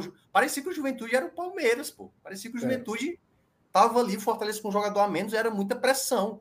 Então já estava se desenhando aquele gol há muito tempo. A coisa ia passando, ia passando, cara, uma hora vai acontecer. E aconteceu, entendeu? Então acho que é nesse ponto, às vezes, e aí eu vou dizer a comissão técnica, claro, o grande responsável é o Voivoda. Tem que começar a entender características de atletas, entendeu? Esse é o substituto desse. Se eu quiser mudar, eu tenho que ter uma confiança. E não brigar exemplo, com elas, né? É, por exemplo, não é o Ronald por ali? Aí vai pensar o Zé Wellison por ali? O Zé Wellison, que não, não tá bem. Aí o Zé Wellison fica parecendo o novo Jussa. O novo Jussa. De tipo, ele não tá bem e o Voivoda segue assistindo. Aí gera irritação no, no, no Zé Wellison que não tem culpa nenhuma. Ele não tá bem, o momento dele não tá bem, entendeu? Por que não pensar, por exemplo, no Tinga? O Tinga não é um cara que pode apoiar pelo lado direito, que tem um bom cruzamento, chega bem na área, entendeu? Finaliza também, entendeu? Aí são essas caracterísicas das peças que ele tem, bem melhor do que no primeiro turno, vamos né, combinar, que é bem melhor você ter Pedro Rocha do que ter o Igor Torres, do que ter o De Pietri, entendeu? É melhor ter o Pedro Rocha. É melhor você pensar no Otero ou no Crispim, quando tinha opção no banco, do que trocar, trocar os 44 do segundo tempo, sacar o, o Galhardo, pô, aos 44 do segundo tempo. Pra quê, cara? Pra que sacar o Galhardo aos 44 do segundo tempo? Não ia ter jogo na semana. Vai ser só daqui a 10 dias. Aí você saca um potencial jogador que, se a bola sobrasse ali, pudesse fazer gol, para colocar o Pedro Rocha, para colocar o Tinga, que teoricamente não tem o mesmo poder de fogo do que o Galhardo pudesse oferecer ali nos poucos minutos que indicava que realmente aconteceria o empate. Então são essas leituras, às vezes, que o Voivô, das vezes, acho que se perde com a comissão técnica. É, parece que tem alguns. Assim, é, é, óbvio que em alguns momentos se torna um defeito, em outros se torna uma virtude, né? O Voivô é um cara que tenta fazer coisas diferentes. É isso, e isso é, assim, num futebol tão pasteurizado, digamos assim, isso acaba sendo uma coisa legal, né? Assim, o cara tenta coisas diferentes, muitas delas funcionaram muito bem. Sim, ele transformou o Tinga em outro jogador, ele transformou o Crispim em outro jogador. São coisas que você tem que reconhecer como é, uma habilidade do treinador, né? Assim, o, o, o, o Moisés, por exemplo. Eu acho que o Moisés vinha numa linha de amadurecimento muito importante. E eu tô achando que o Moisés ele tá jogando cada vez mais longe do gol. Né? O Moisés ele fica ali como um meia aberto pelo lado esquerdo e você fica assim, pô, cadê o Moisés? O Moisés vem lá da baixa da égua com a bola, parece que tem que atravessar um mundo para chegar no gol e não tá conseguindo. E era e assim, é o artilheiro do time, né? Eu acho que essa é uma questão. É, essa mudança do Zé Wellison é muito, muito óbvia. A, você tira o Zé Wellison, coloca o cara caindo de lado. É um negócio assim que não, não dá muito para entender. Esse é um tipo de experimento que o torcedor sabe que não vai dar certo. O Lucas Lima, quanto tempo tem que a gente não. Qual foi o último grande jogo do Lucas Lima pelo Fortaleza? Talvez na Libertadores ainda? Na Libertadores, talvez. É. Né? Então, assim, é, o Hércules. Tipo assim, né, Márcio Renato? A gente, tá, a gente tá jogando uma vez por semana só. Nem mesmo você tentar alternativas para evitar desgaste de jogador faz sentido a essa altura. A Não, gente vai ir para uma 28 rodada, faltam, ou seja, 10 jogos, 10, 11 jogos. E, e eu acho que já deu tempo do Voivoda entender o que é que dá certo e o que é que não, não dá certo no Fortaleza de 2022. O time está fadado a eternamente ter que jogar do jeito que está jogando agora? Não, não tá. Mas o ponto do doce, o que ele encontrou de solução para essa circunstância de agora, eu acho que já ficou claro qual é. E parece que ele ainda ainda tá querendo brigar um pouco com isso, não sei. Eu acho que tem, o problema do horas... Voivoda Fala, amigo, fala. Não, tem horas que, que eu consigo, na transmissão da rádio, eu consigo cravar o que é que o Voivoda vai, vai fazer. Por exemplo, nesse jogo de juventude, estava 1x0, né? Aí eu falei, ó, se conseguir chegar nesse 1x0 aí até os 35, ele não vai colocar Otero, ele não vai colocar Crispim, ele vai colocar Matheus Vargas. Aí o pessoal, mas como assim, meu? O Matheus Vargas, pelo amor de Deus, vai ser o Matheus Vargas, cara. Ele já fez isso das outras vezes, entendeu? Uhum.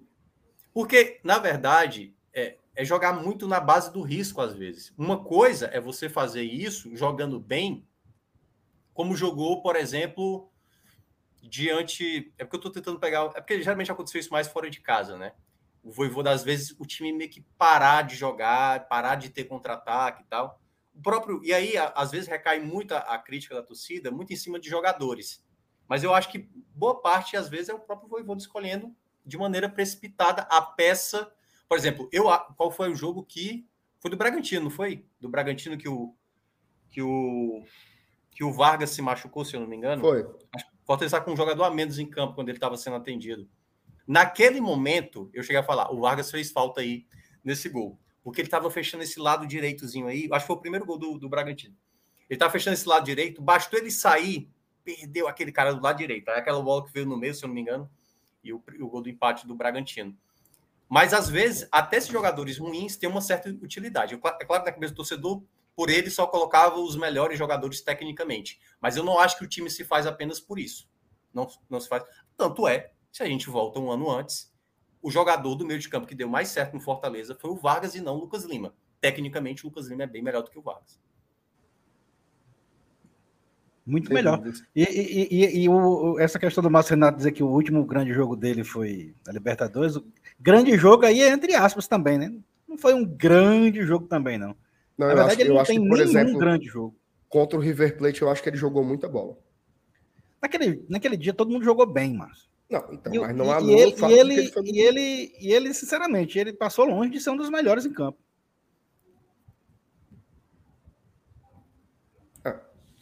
Enfim, eu acho que o, o, o, o, o ele tem uma... É porque, assim, é muita presunção também dizer assim, ele não sabe ler o jogo.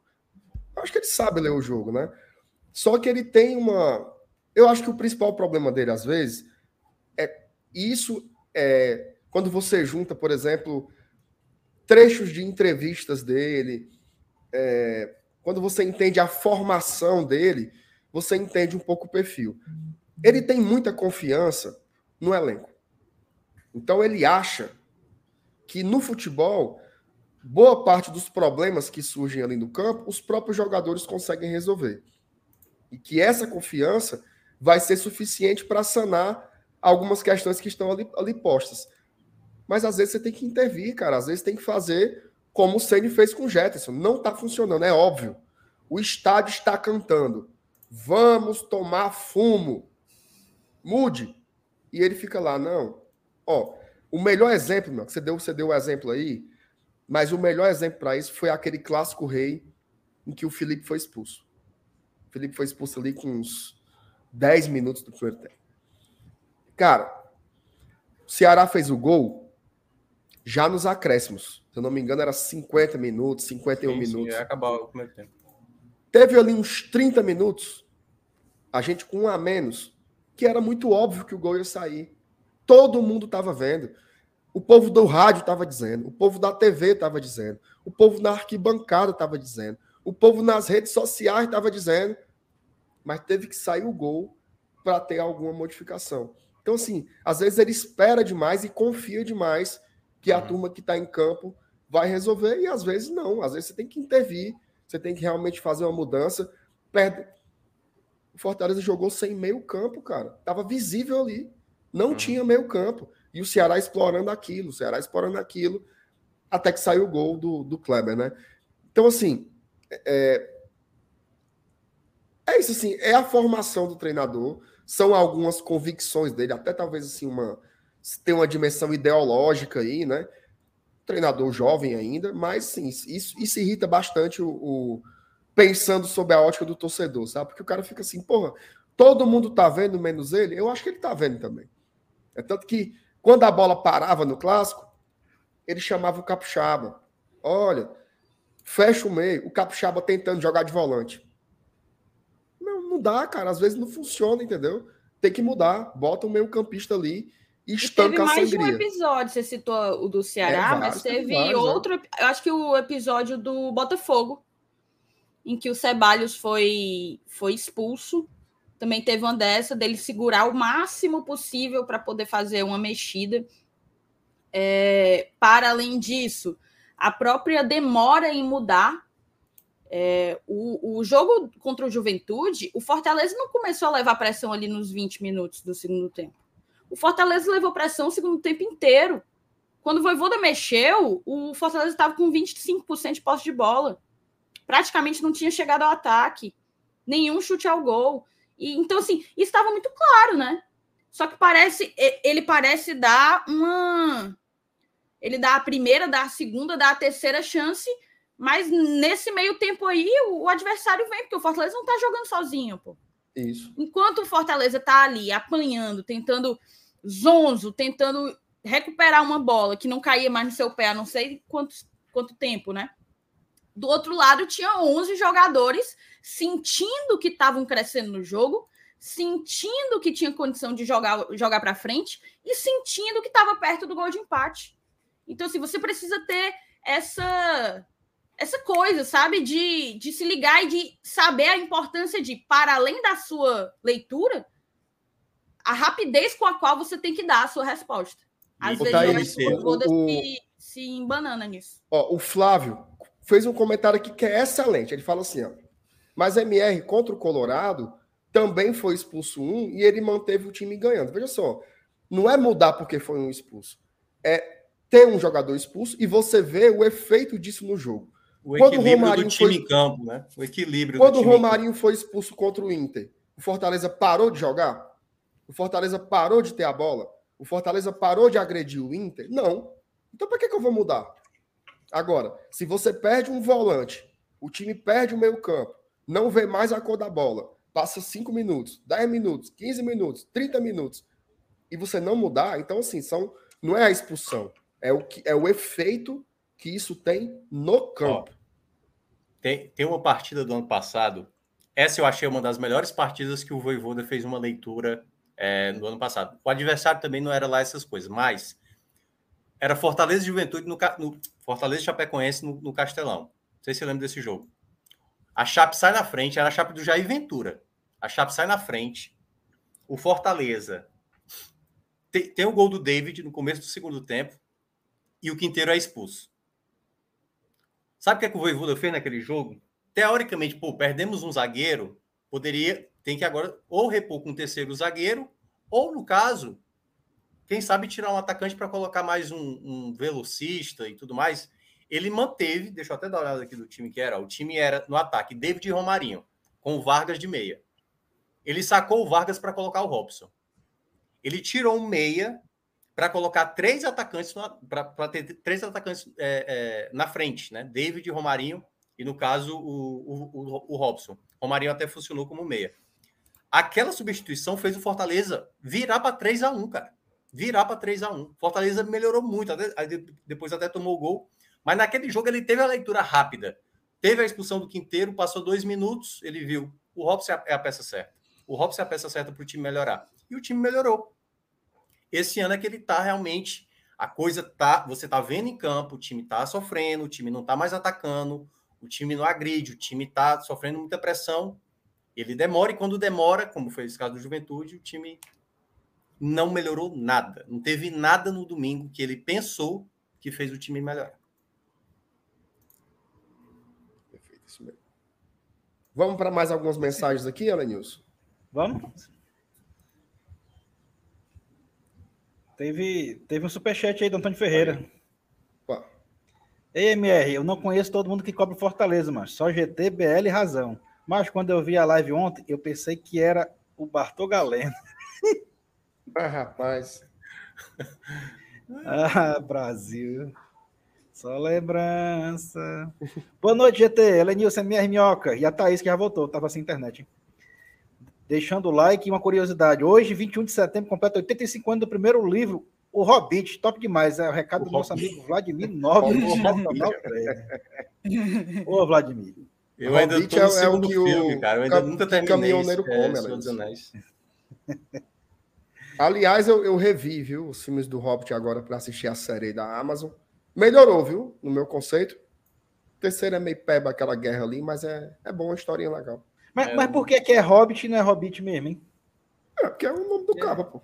É, né? É. é. O que, que é Elenilson, né? Elenilson. É. é. Coisa, né? É, tá certo. O Giovanni Oliveira diz: Gostei muito do seu Elenilson em cena live, ficou muito natural e não aquela coisa robotizada que os outros fazem aí, cara.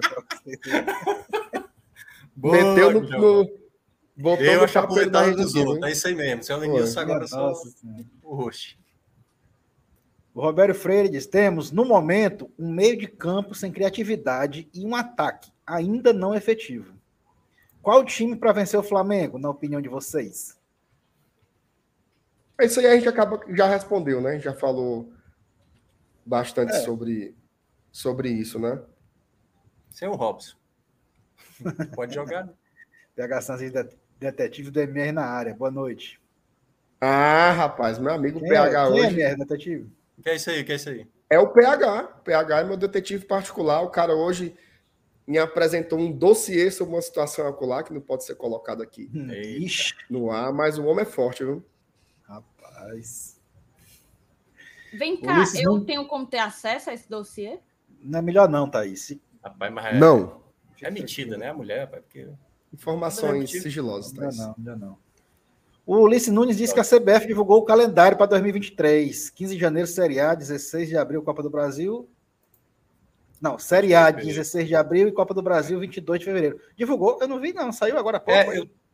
é saiu na Já tá matéria tá do GE. Engatilhado, tá engatilhado. É, eu acho que eu eles estavam esperando as datas do Mundial, não? De clubes? É, que era da FIFA, né, do Mundial de Clubes. Eu acho que já deve ter pelo menos alguma conversa já de, dessas datas do Mundial de Clubes para eles já terem mencionado. É, ah, mas é, quando eu tiver o PDF, aí eu vou trazer a tragédia. Lembra do ano passado, né, Lenilson? Eu vou ser Sim, FT, lembro. quando eu trouxe a, ó, em abril, se preparem que o negócio vai. É, e vai foi mesmo, viu? Foi jogo quarta, sexta, domingo. Foi, exatamente. Mas teve time que não teve, não, calendário apertado assim, não, viu, Minhoca? É, tem que ir longe, né? Ora, papocando.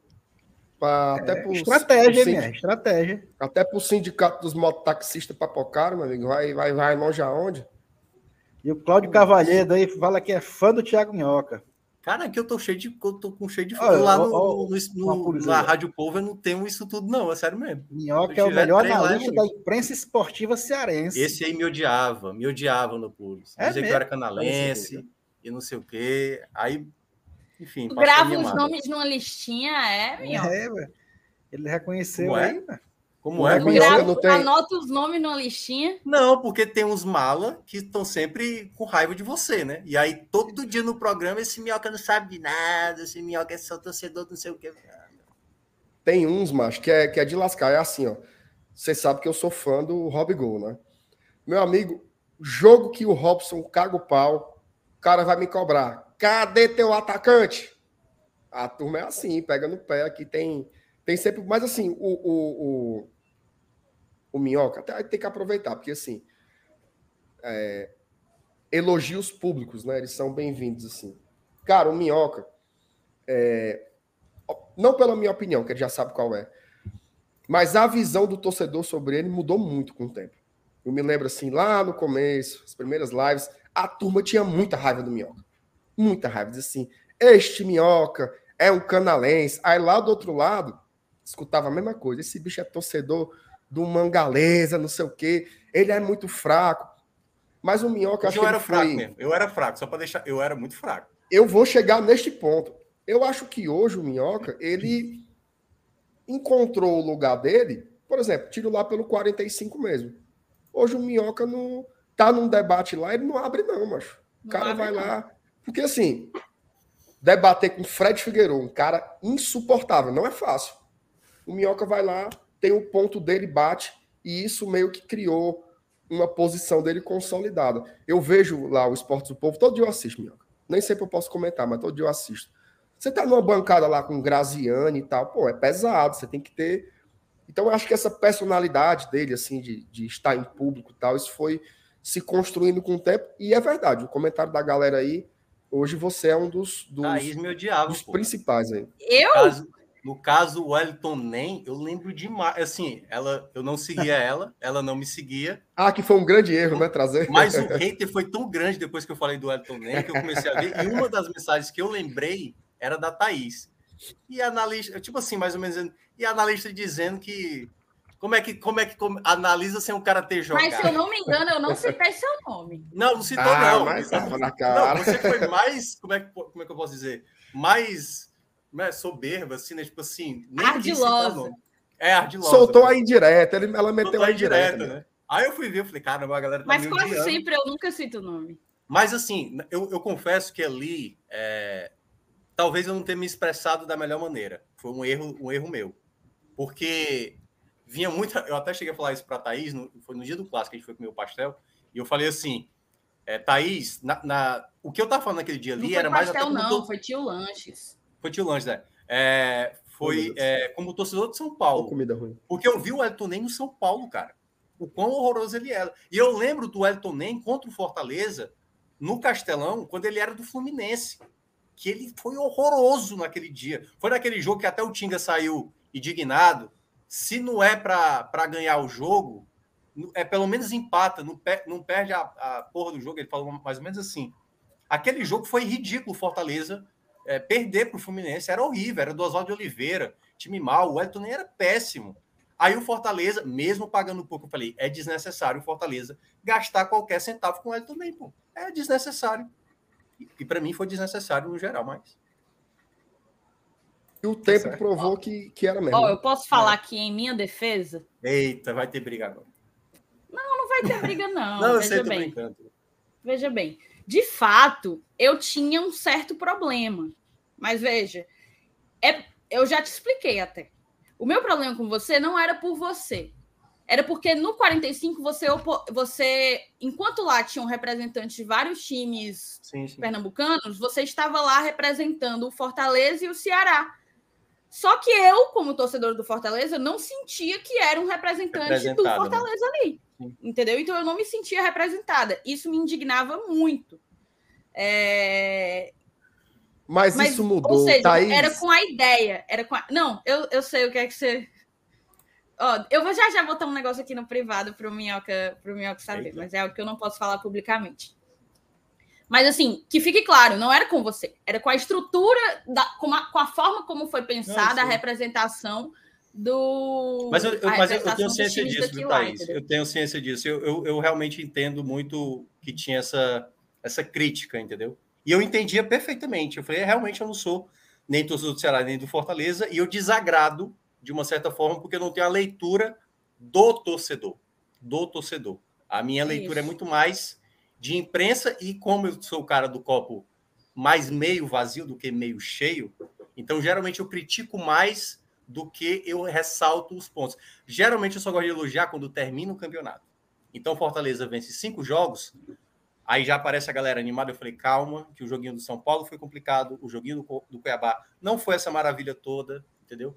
Então eu se- sempre sou o pezinho no chão para. Sou tipo o Saulo, eu até costumo falar muito isso. Né, que é, o FT é o, é o empolgado, o animado, e não sei o quê, e se a gente vencer duas e não sei o quê. Eu falei, peraí, pô, calma, que não é assim.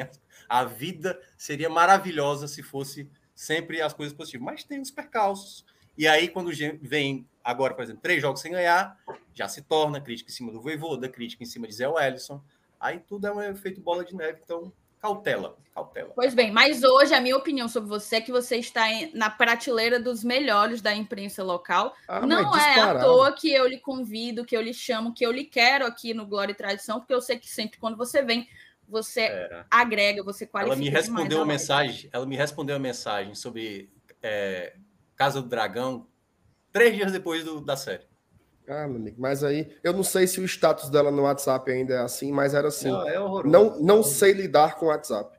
É, Não, é, não, dizem não. que sou ruim, dizem que sou ruim com WhatsApp. Dizem que sou ruim com o WhatsApp, mas essa agora ela tá melhor, ela tá mais usuária do WhatsApp aí. É, agora sim, Minhoca, é, é, esse lance do lugar, né, que você vai, que você vai, que você vai ocupando, da segurança que você vai ganhando, isso é muito, eu fico muito feliz de ver isso, sabe, assim, de ver, porra, outro dia eu fiz uma loucura, mas foi ver as nossas primeiras lives no YouTube. Meu amigo, era muito amarrado, era um negocinho aqui, todo mundo aqui engembrado tal. Hoje, por exemplo, eu, eu apesar de todo mundo já ter ficado com raiva e vai e volta, eu sempre acompanho os conteúdos do, do 45, principalmente os raios-x, que eu acho que são muito bem feitos. Quando vem a Série A, esse rapaz aqui brilha, meu amigo.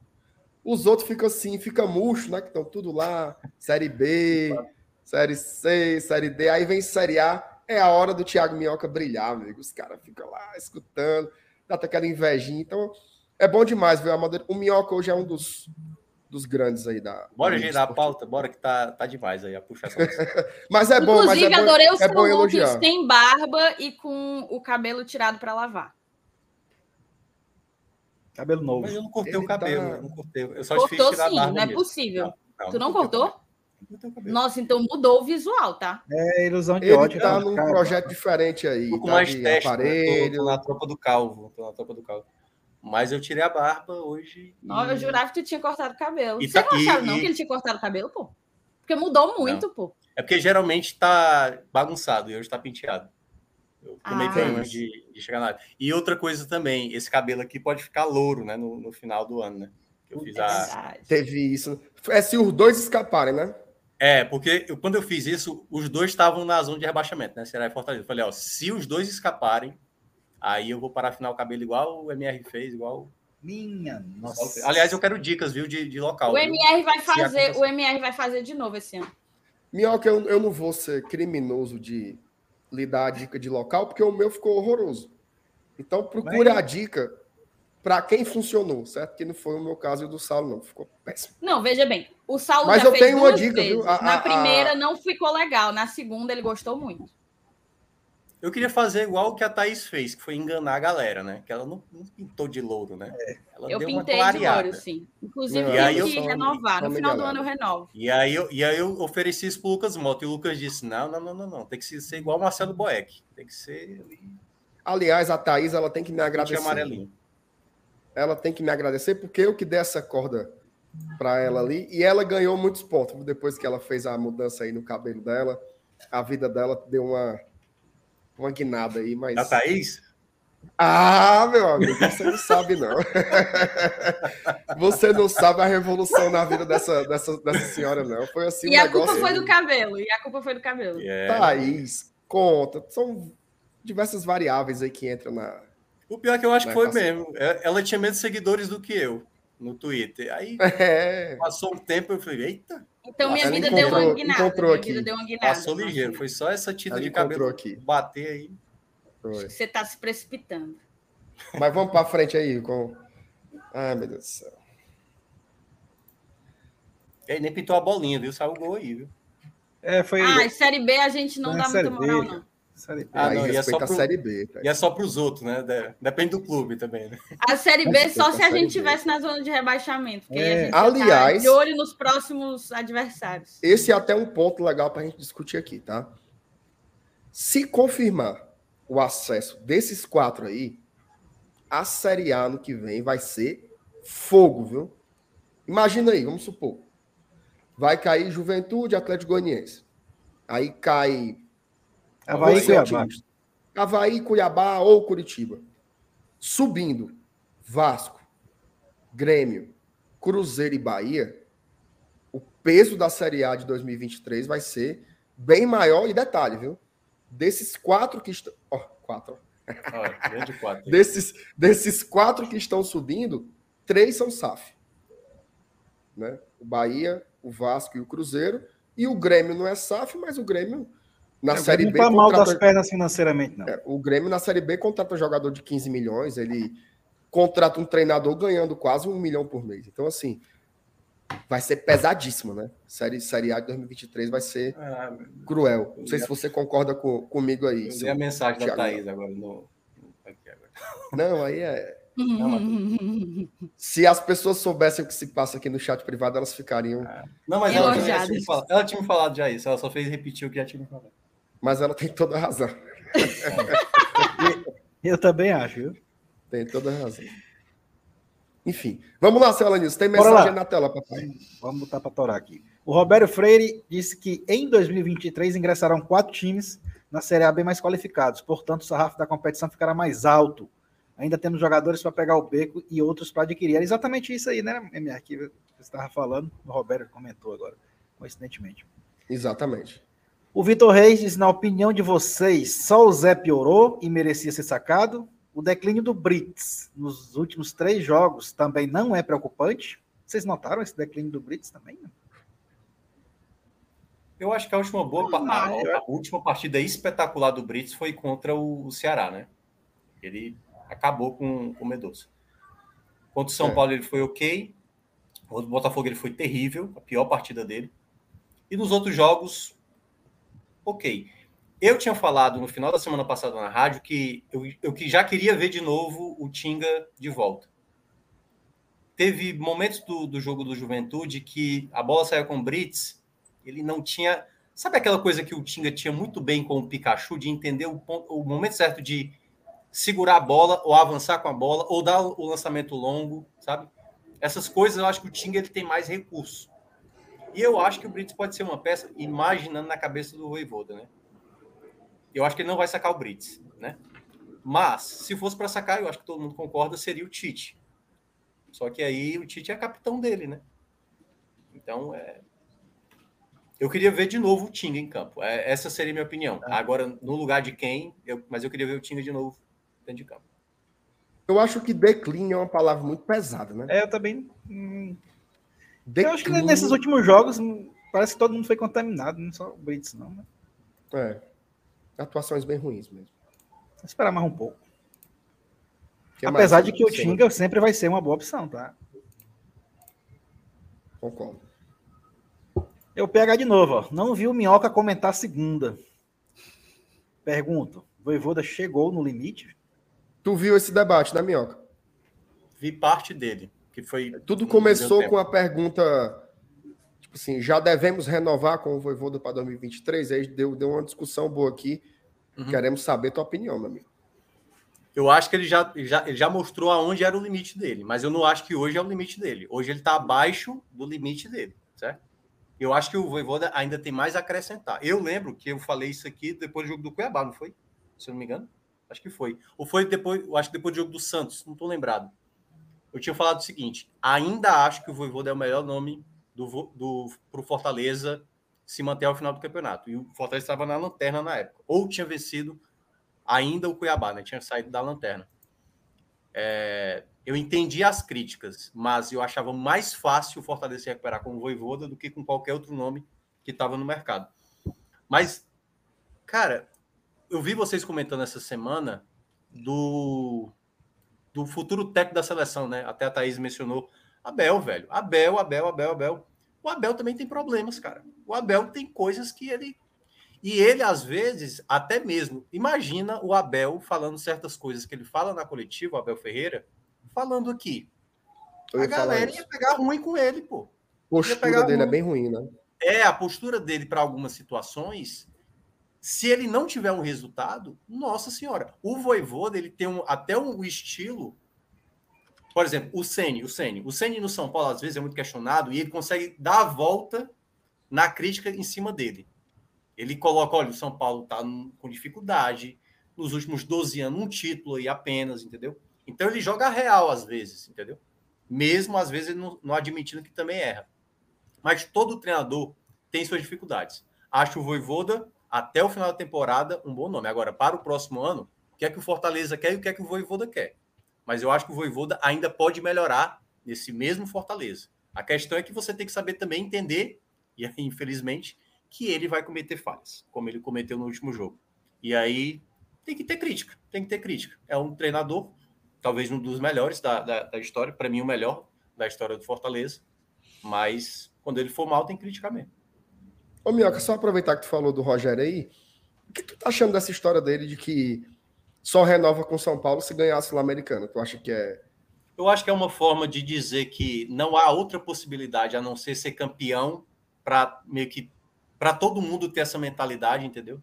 Ó, o seguinte, a gente não vai admitir ser vice-campeão, até porque já perdeu o Paulista, é, acabou caindo na Copa do Brasil.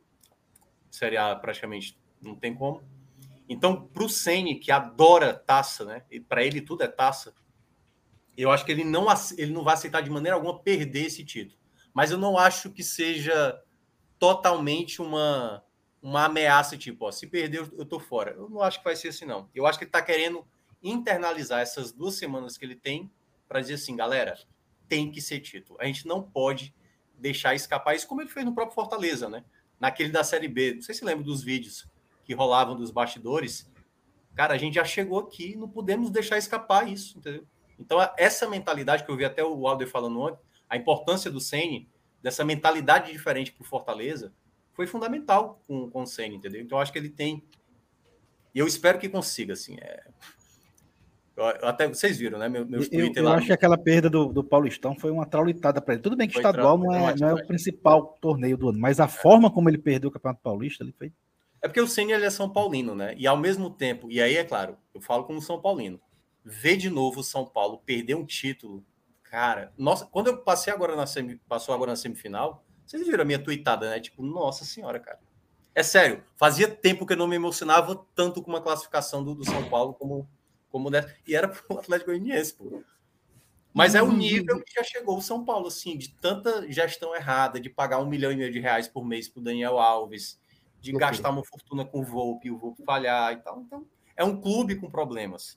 Alguma coisa tem que dar um respiro para a torcida do São Paulo, que há muito tempo não consegue ter. Pô, o time é um dos maiores é o maior campeão internacional dentre os brasileiros. E vivendo essa, esse jejum é vexame demais. Por dinheiro que tem, o dinheiro que tem é sacanagem. O Fortaleza fazer melhor, o Ceará fazer melhor, enfim, o Goiás está na frente. Pô, caramba, é sacanagem. É vergonhoso. Eu sei que eu tô fechado com, com o meu Tricas, viu? Cada vez mais fechado. Deu uma sabugada no channel na Sul-Americana. Domingo agora já teve outra lenhada. Então, assim, tô 100% fechado com o time do meu Venta.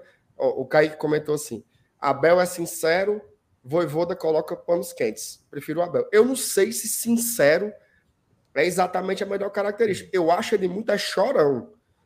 O, Palme... o, o Abel, às vezes, ele cria uma narrativa que nem torcedor do Ferroviário, Miguel. Assim, ai, são todos contra nós.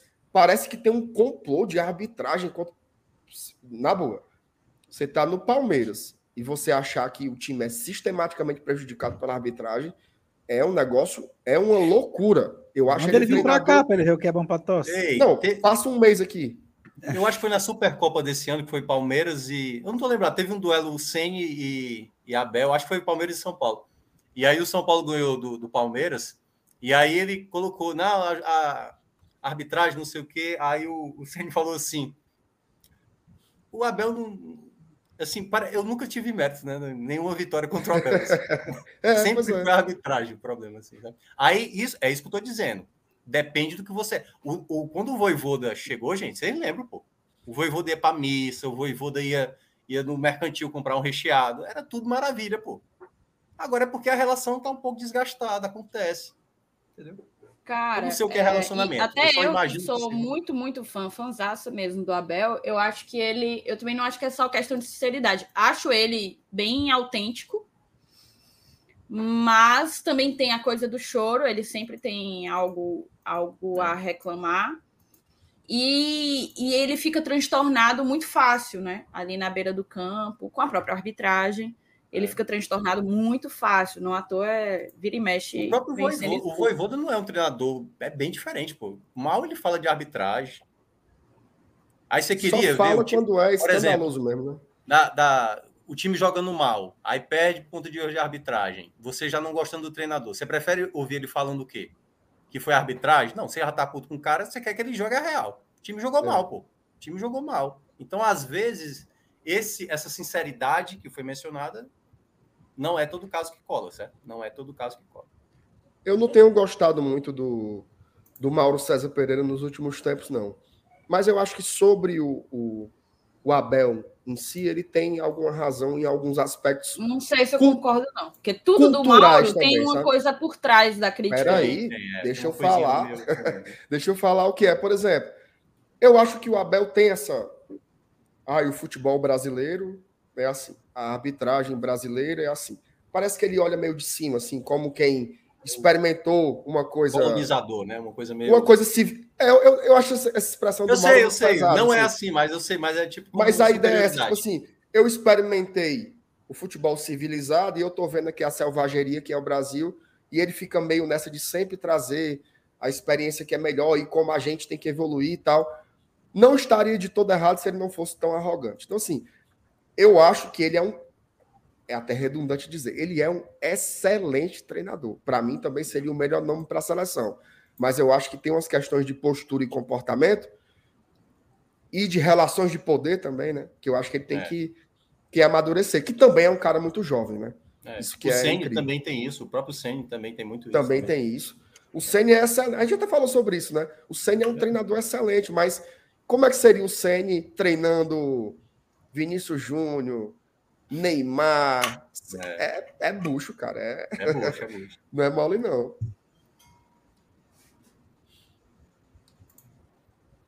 Seu Alan News, tu é, tu é o âncora, seu Alan News. Então, bora. Tem- ainda tem duas mensagens aqui para ler. A do, do nosso amigo Rafa Medeiros. Mas é massa ouvir a opinião de quem não é torcedor, porque aí é mais imparcial. O torcedor é muito emocionado. Aí vale pro Minhoca, né? O Minhoca tava falando naquela É, eu hora, acho que né? ele falou Não, quando mas- o Minhoca. Na, É, na hora que a gente estava falando dos, do 45. O Isso. problema, na verdade, era porque lá tinha muita gente que já não era torcedora do Fortaleza. Pelo contrário, era torcedor de, de times que são historicamente rivais do Fortaleza na região. Esporte, Não, mas eu entendo, é porque alguns temas, né, Thaís, assim, era uma coisa, uma crítica, às vezes, sem entender Sim. o contexto do Fortaleza, sem entender o contexto do Você Ceará. sabe qual é a ótica do, É, do esporte, e eu do digo, torcedor e do eu esporte digo às vezes, gente, né? pô, cara, quem sou eu para falar às vezes de Ceará e Fortaleza se eu não vivi certas coisas que, pô, é, por exemplo, o Saulo lembra de detalhes daquela época, de quem era o dirigente, de como foi aquela coisa de bastidor, que eu, que não acompanhava tão de perto assim, é difícil eu ter propriedade para falar, entendeu? Por uma situação que aconteceu antes. Eu posso acompanhar a partir do momento que eu entrei na imprensa cearense, que aí eu comecei a consumir muito mais bastidores, coisas dos clubes, jogos, o que era cada partido, o que era cada contexto. De 2018 para cá, eu tenho mais propriedade para falar de Ceará Fortaleza. Por isso que quando eu entrei, foi na mesma época. Eu entrei na rádio e eu entrei lá no 45 ali em 2018.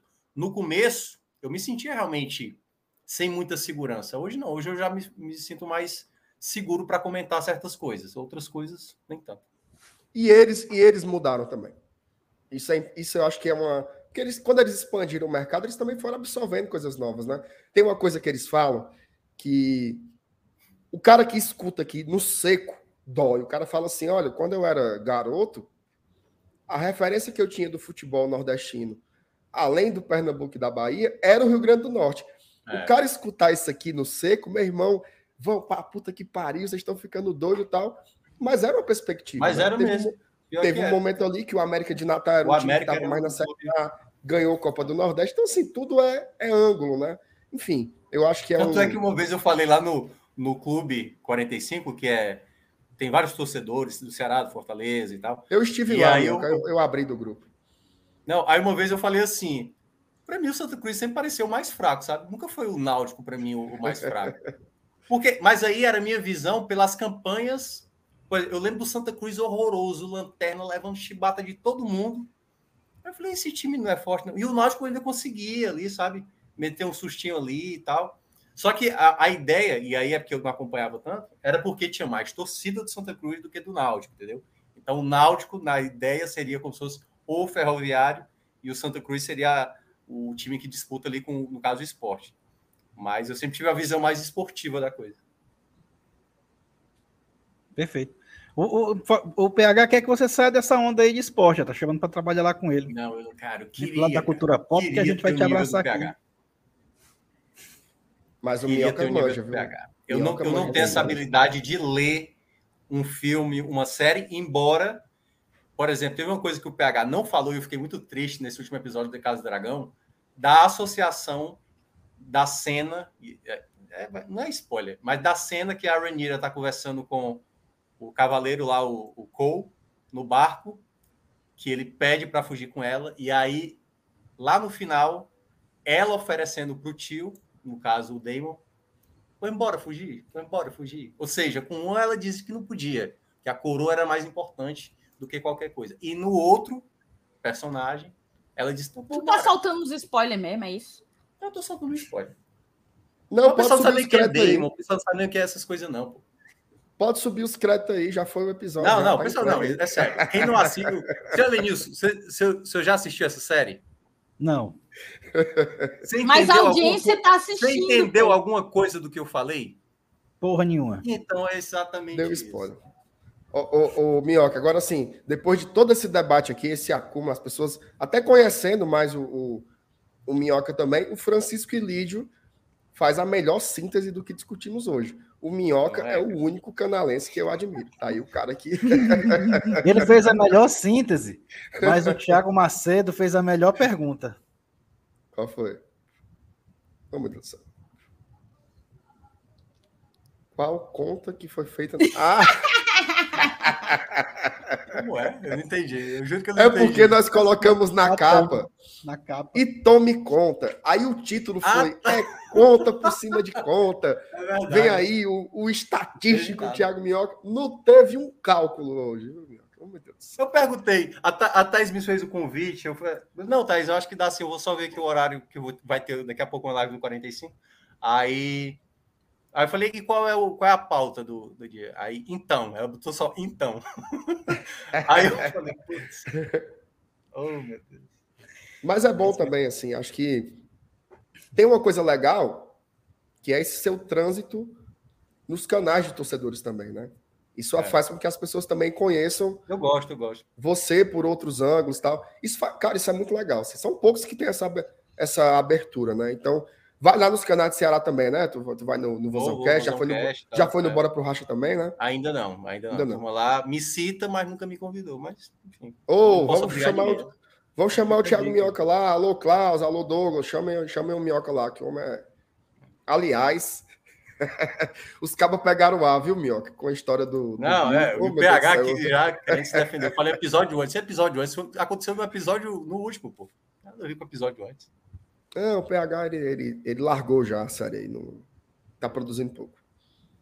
Fala e aí, vamos trazer, vamos trazer a história do calendário aqui para aí, tela. A gente já vai chegar. Largaram, aí. largaram A Thaís Ó, preparou aí, não botou no Eu tenho aí. o PDF aqui, mas eu acho que vai ficar muito confuso para mostrar. Saiu? É, o Afonso me passou. Mas eu, ele tá tão pequenininho que eu acho que vai ficar confuso de entender. É melhor mesmo mostrar mesmo só as datas. Deixa eu ver. É, aqui tá dividido, né? Competições. É. Tá na tela? Tá, né? Tá. Tá. CBF divulga calendário do futebol brasileiro para 2023. A primeira novidade é que os jogos da final da Copa do Brasil serão disputados aos domingos. A CBF anunciou nesta quarta-feira o calendário de competições para 2023.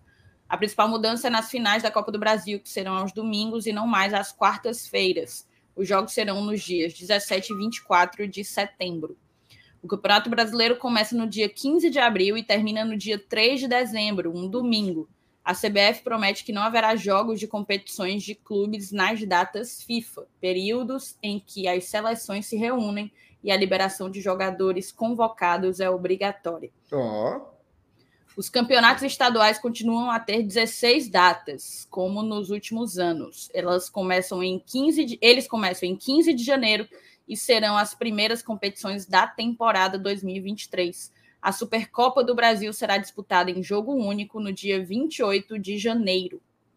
O calendário específico para a Copa do Nordeste e a Copa Verde será divulgado pela CBF até o dia 12 de outubro. Aí aqui 17. estamos.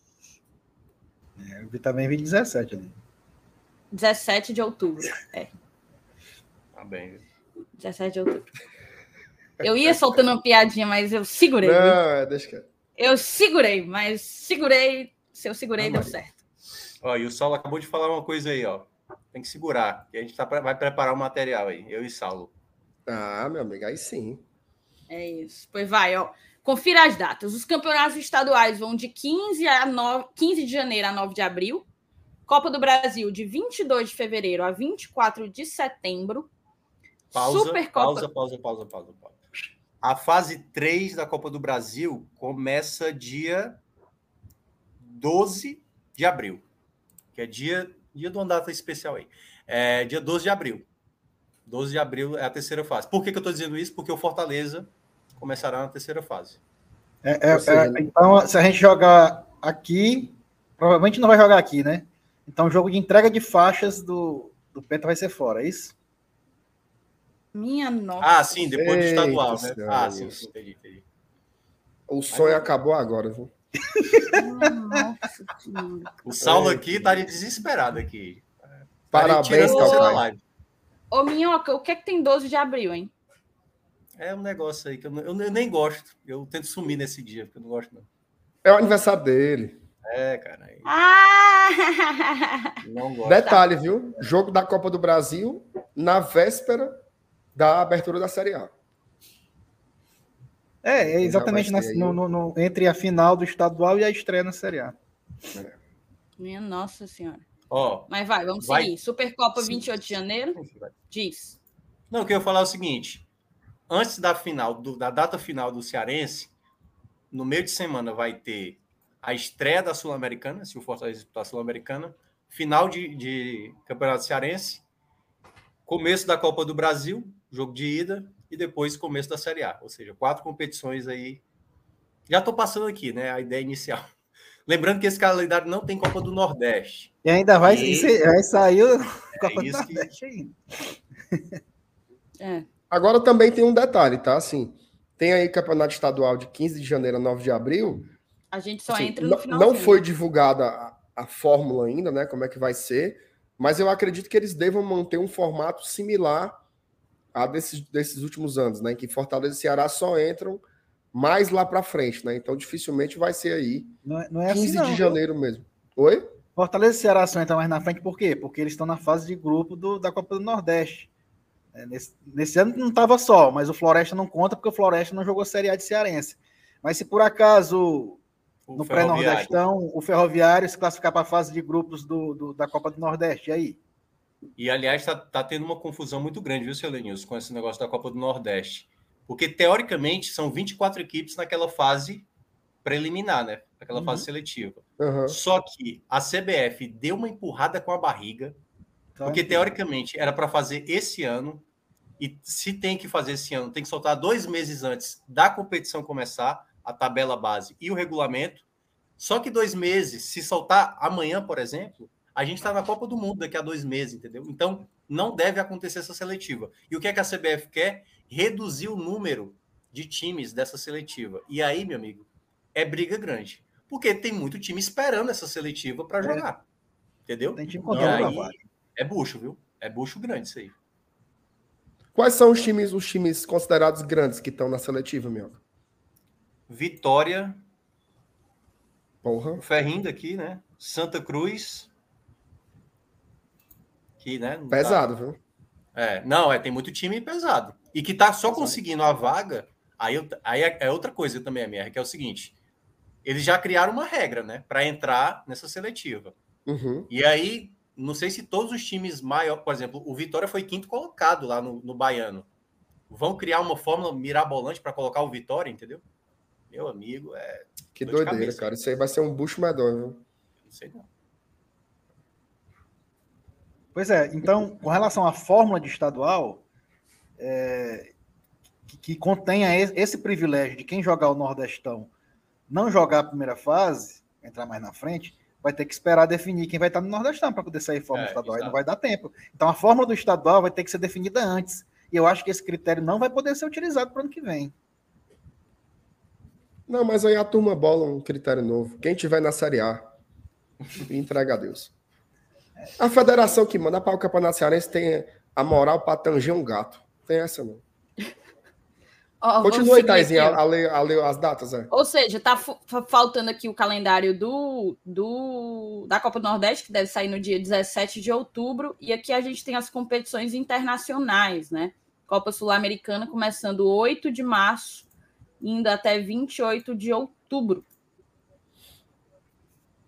Save the date, viu? Save acha? date. Meu amigo. Tem que respeitar. O Tricas ganha a Sul-Americana, já, buf, baixa uma vaguinha ali, tamo lá. Ei, Carriata.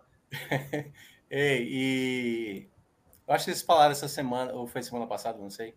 Não, quero, foi a Thaís falando, eu quero ir para Colômbia e tal. Eu acho que cabeça de chave, a maior chance é ser argentino. Geralmente são brasileiros e argentinos. Não, mas se for argentino, eu tô achando ótimo. Estaremos lá novamente. Mas o bestão ia come o começaram com 1x0, passaram com 2x0, com 3x0. Não quero nem imaginar o que vai acontecer quando vocês forem para lá de novo. Eu, eu, iremos, só queria, iremos. eu só queria comemorar um gol. Só isso que eu queria. Cara, eu só eu, eu só não eu só não sei, se bem que agora, né? Tudo vai depender de um calendário, né? Porque em março eu não consigo viajar não. Mas vai dar certo, se Deus quiser, Deus abençoe. Os patrocinadores também, e aí vai dar certo.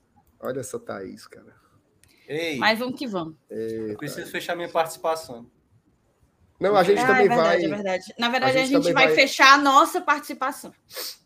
Tá bom. Ô, ô, ó, olha aí, Céu News. Primeiro, Céu News. Primeiro, Céu News. Sula, ano que vem em Brasília? Brasília, é. É porque ia ser esse ano, seu Lenils, mas mudaram por causa da eleição. Minha aí nossa. ano que vem vai ser. Primeiro, São Elenilson deu parabéns pelo Penta. E agora o Saulo botou a gente na final da Sul-Americana. 2023 vai ser emoção, viu? Ô, Minhoca, diga para onde você vai, faça aí a propaganda. A Rocha. Ah, assim, quem quiser, né? Ninguém é obrigado. Não, chama aí, eu vou assistir. Eu achei muito massa. Não, a gente, é, o pessoal do 45 Minutos hoje vai começar uma série que eles fizeram há quatro anos, que é sobre Copa do Mundo. Hoje a gente vai falar sobre a década de 30, e aí vai se falar muito de como era Recife, Salvador e Fortaleza, a cidade, como era a cidade, e de como era também os campeonatos, quem liderava o campeonato estadual, Fortaleza na época, que até largou uma final, e depois é, boa parte do time foi ser o Orion, que acabou sendo campeão cearense, depois o Fortaleza retomou no final da década de 30, né, títulos.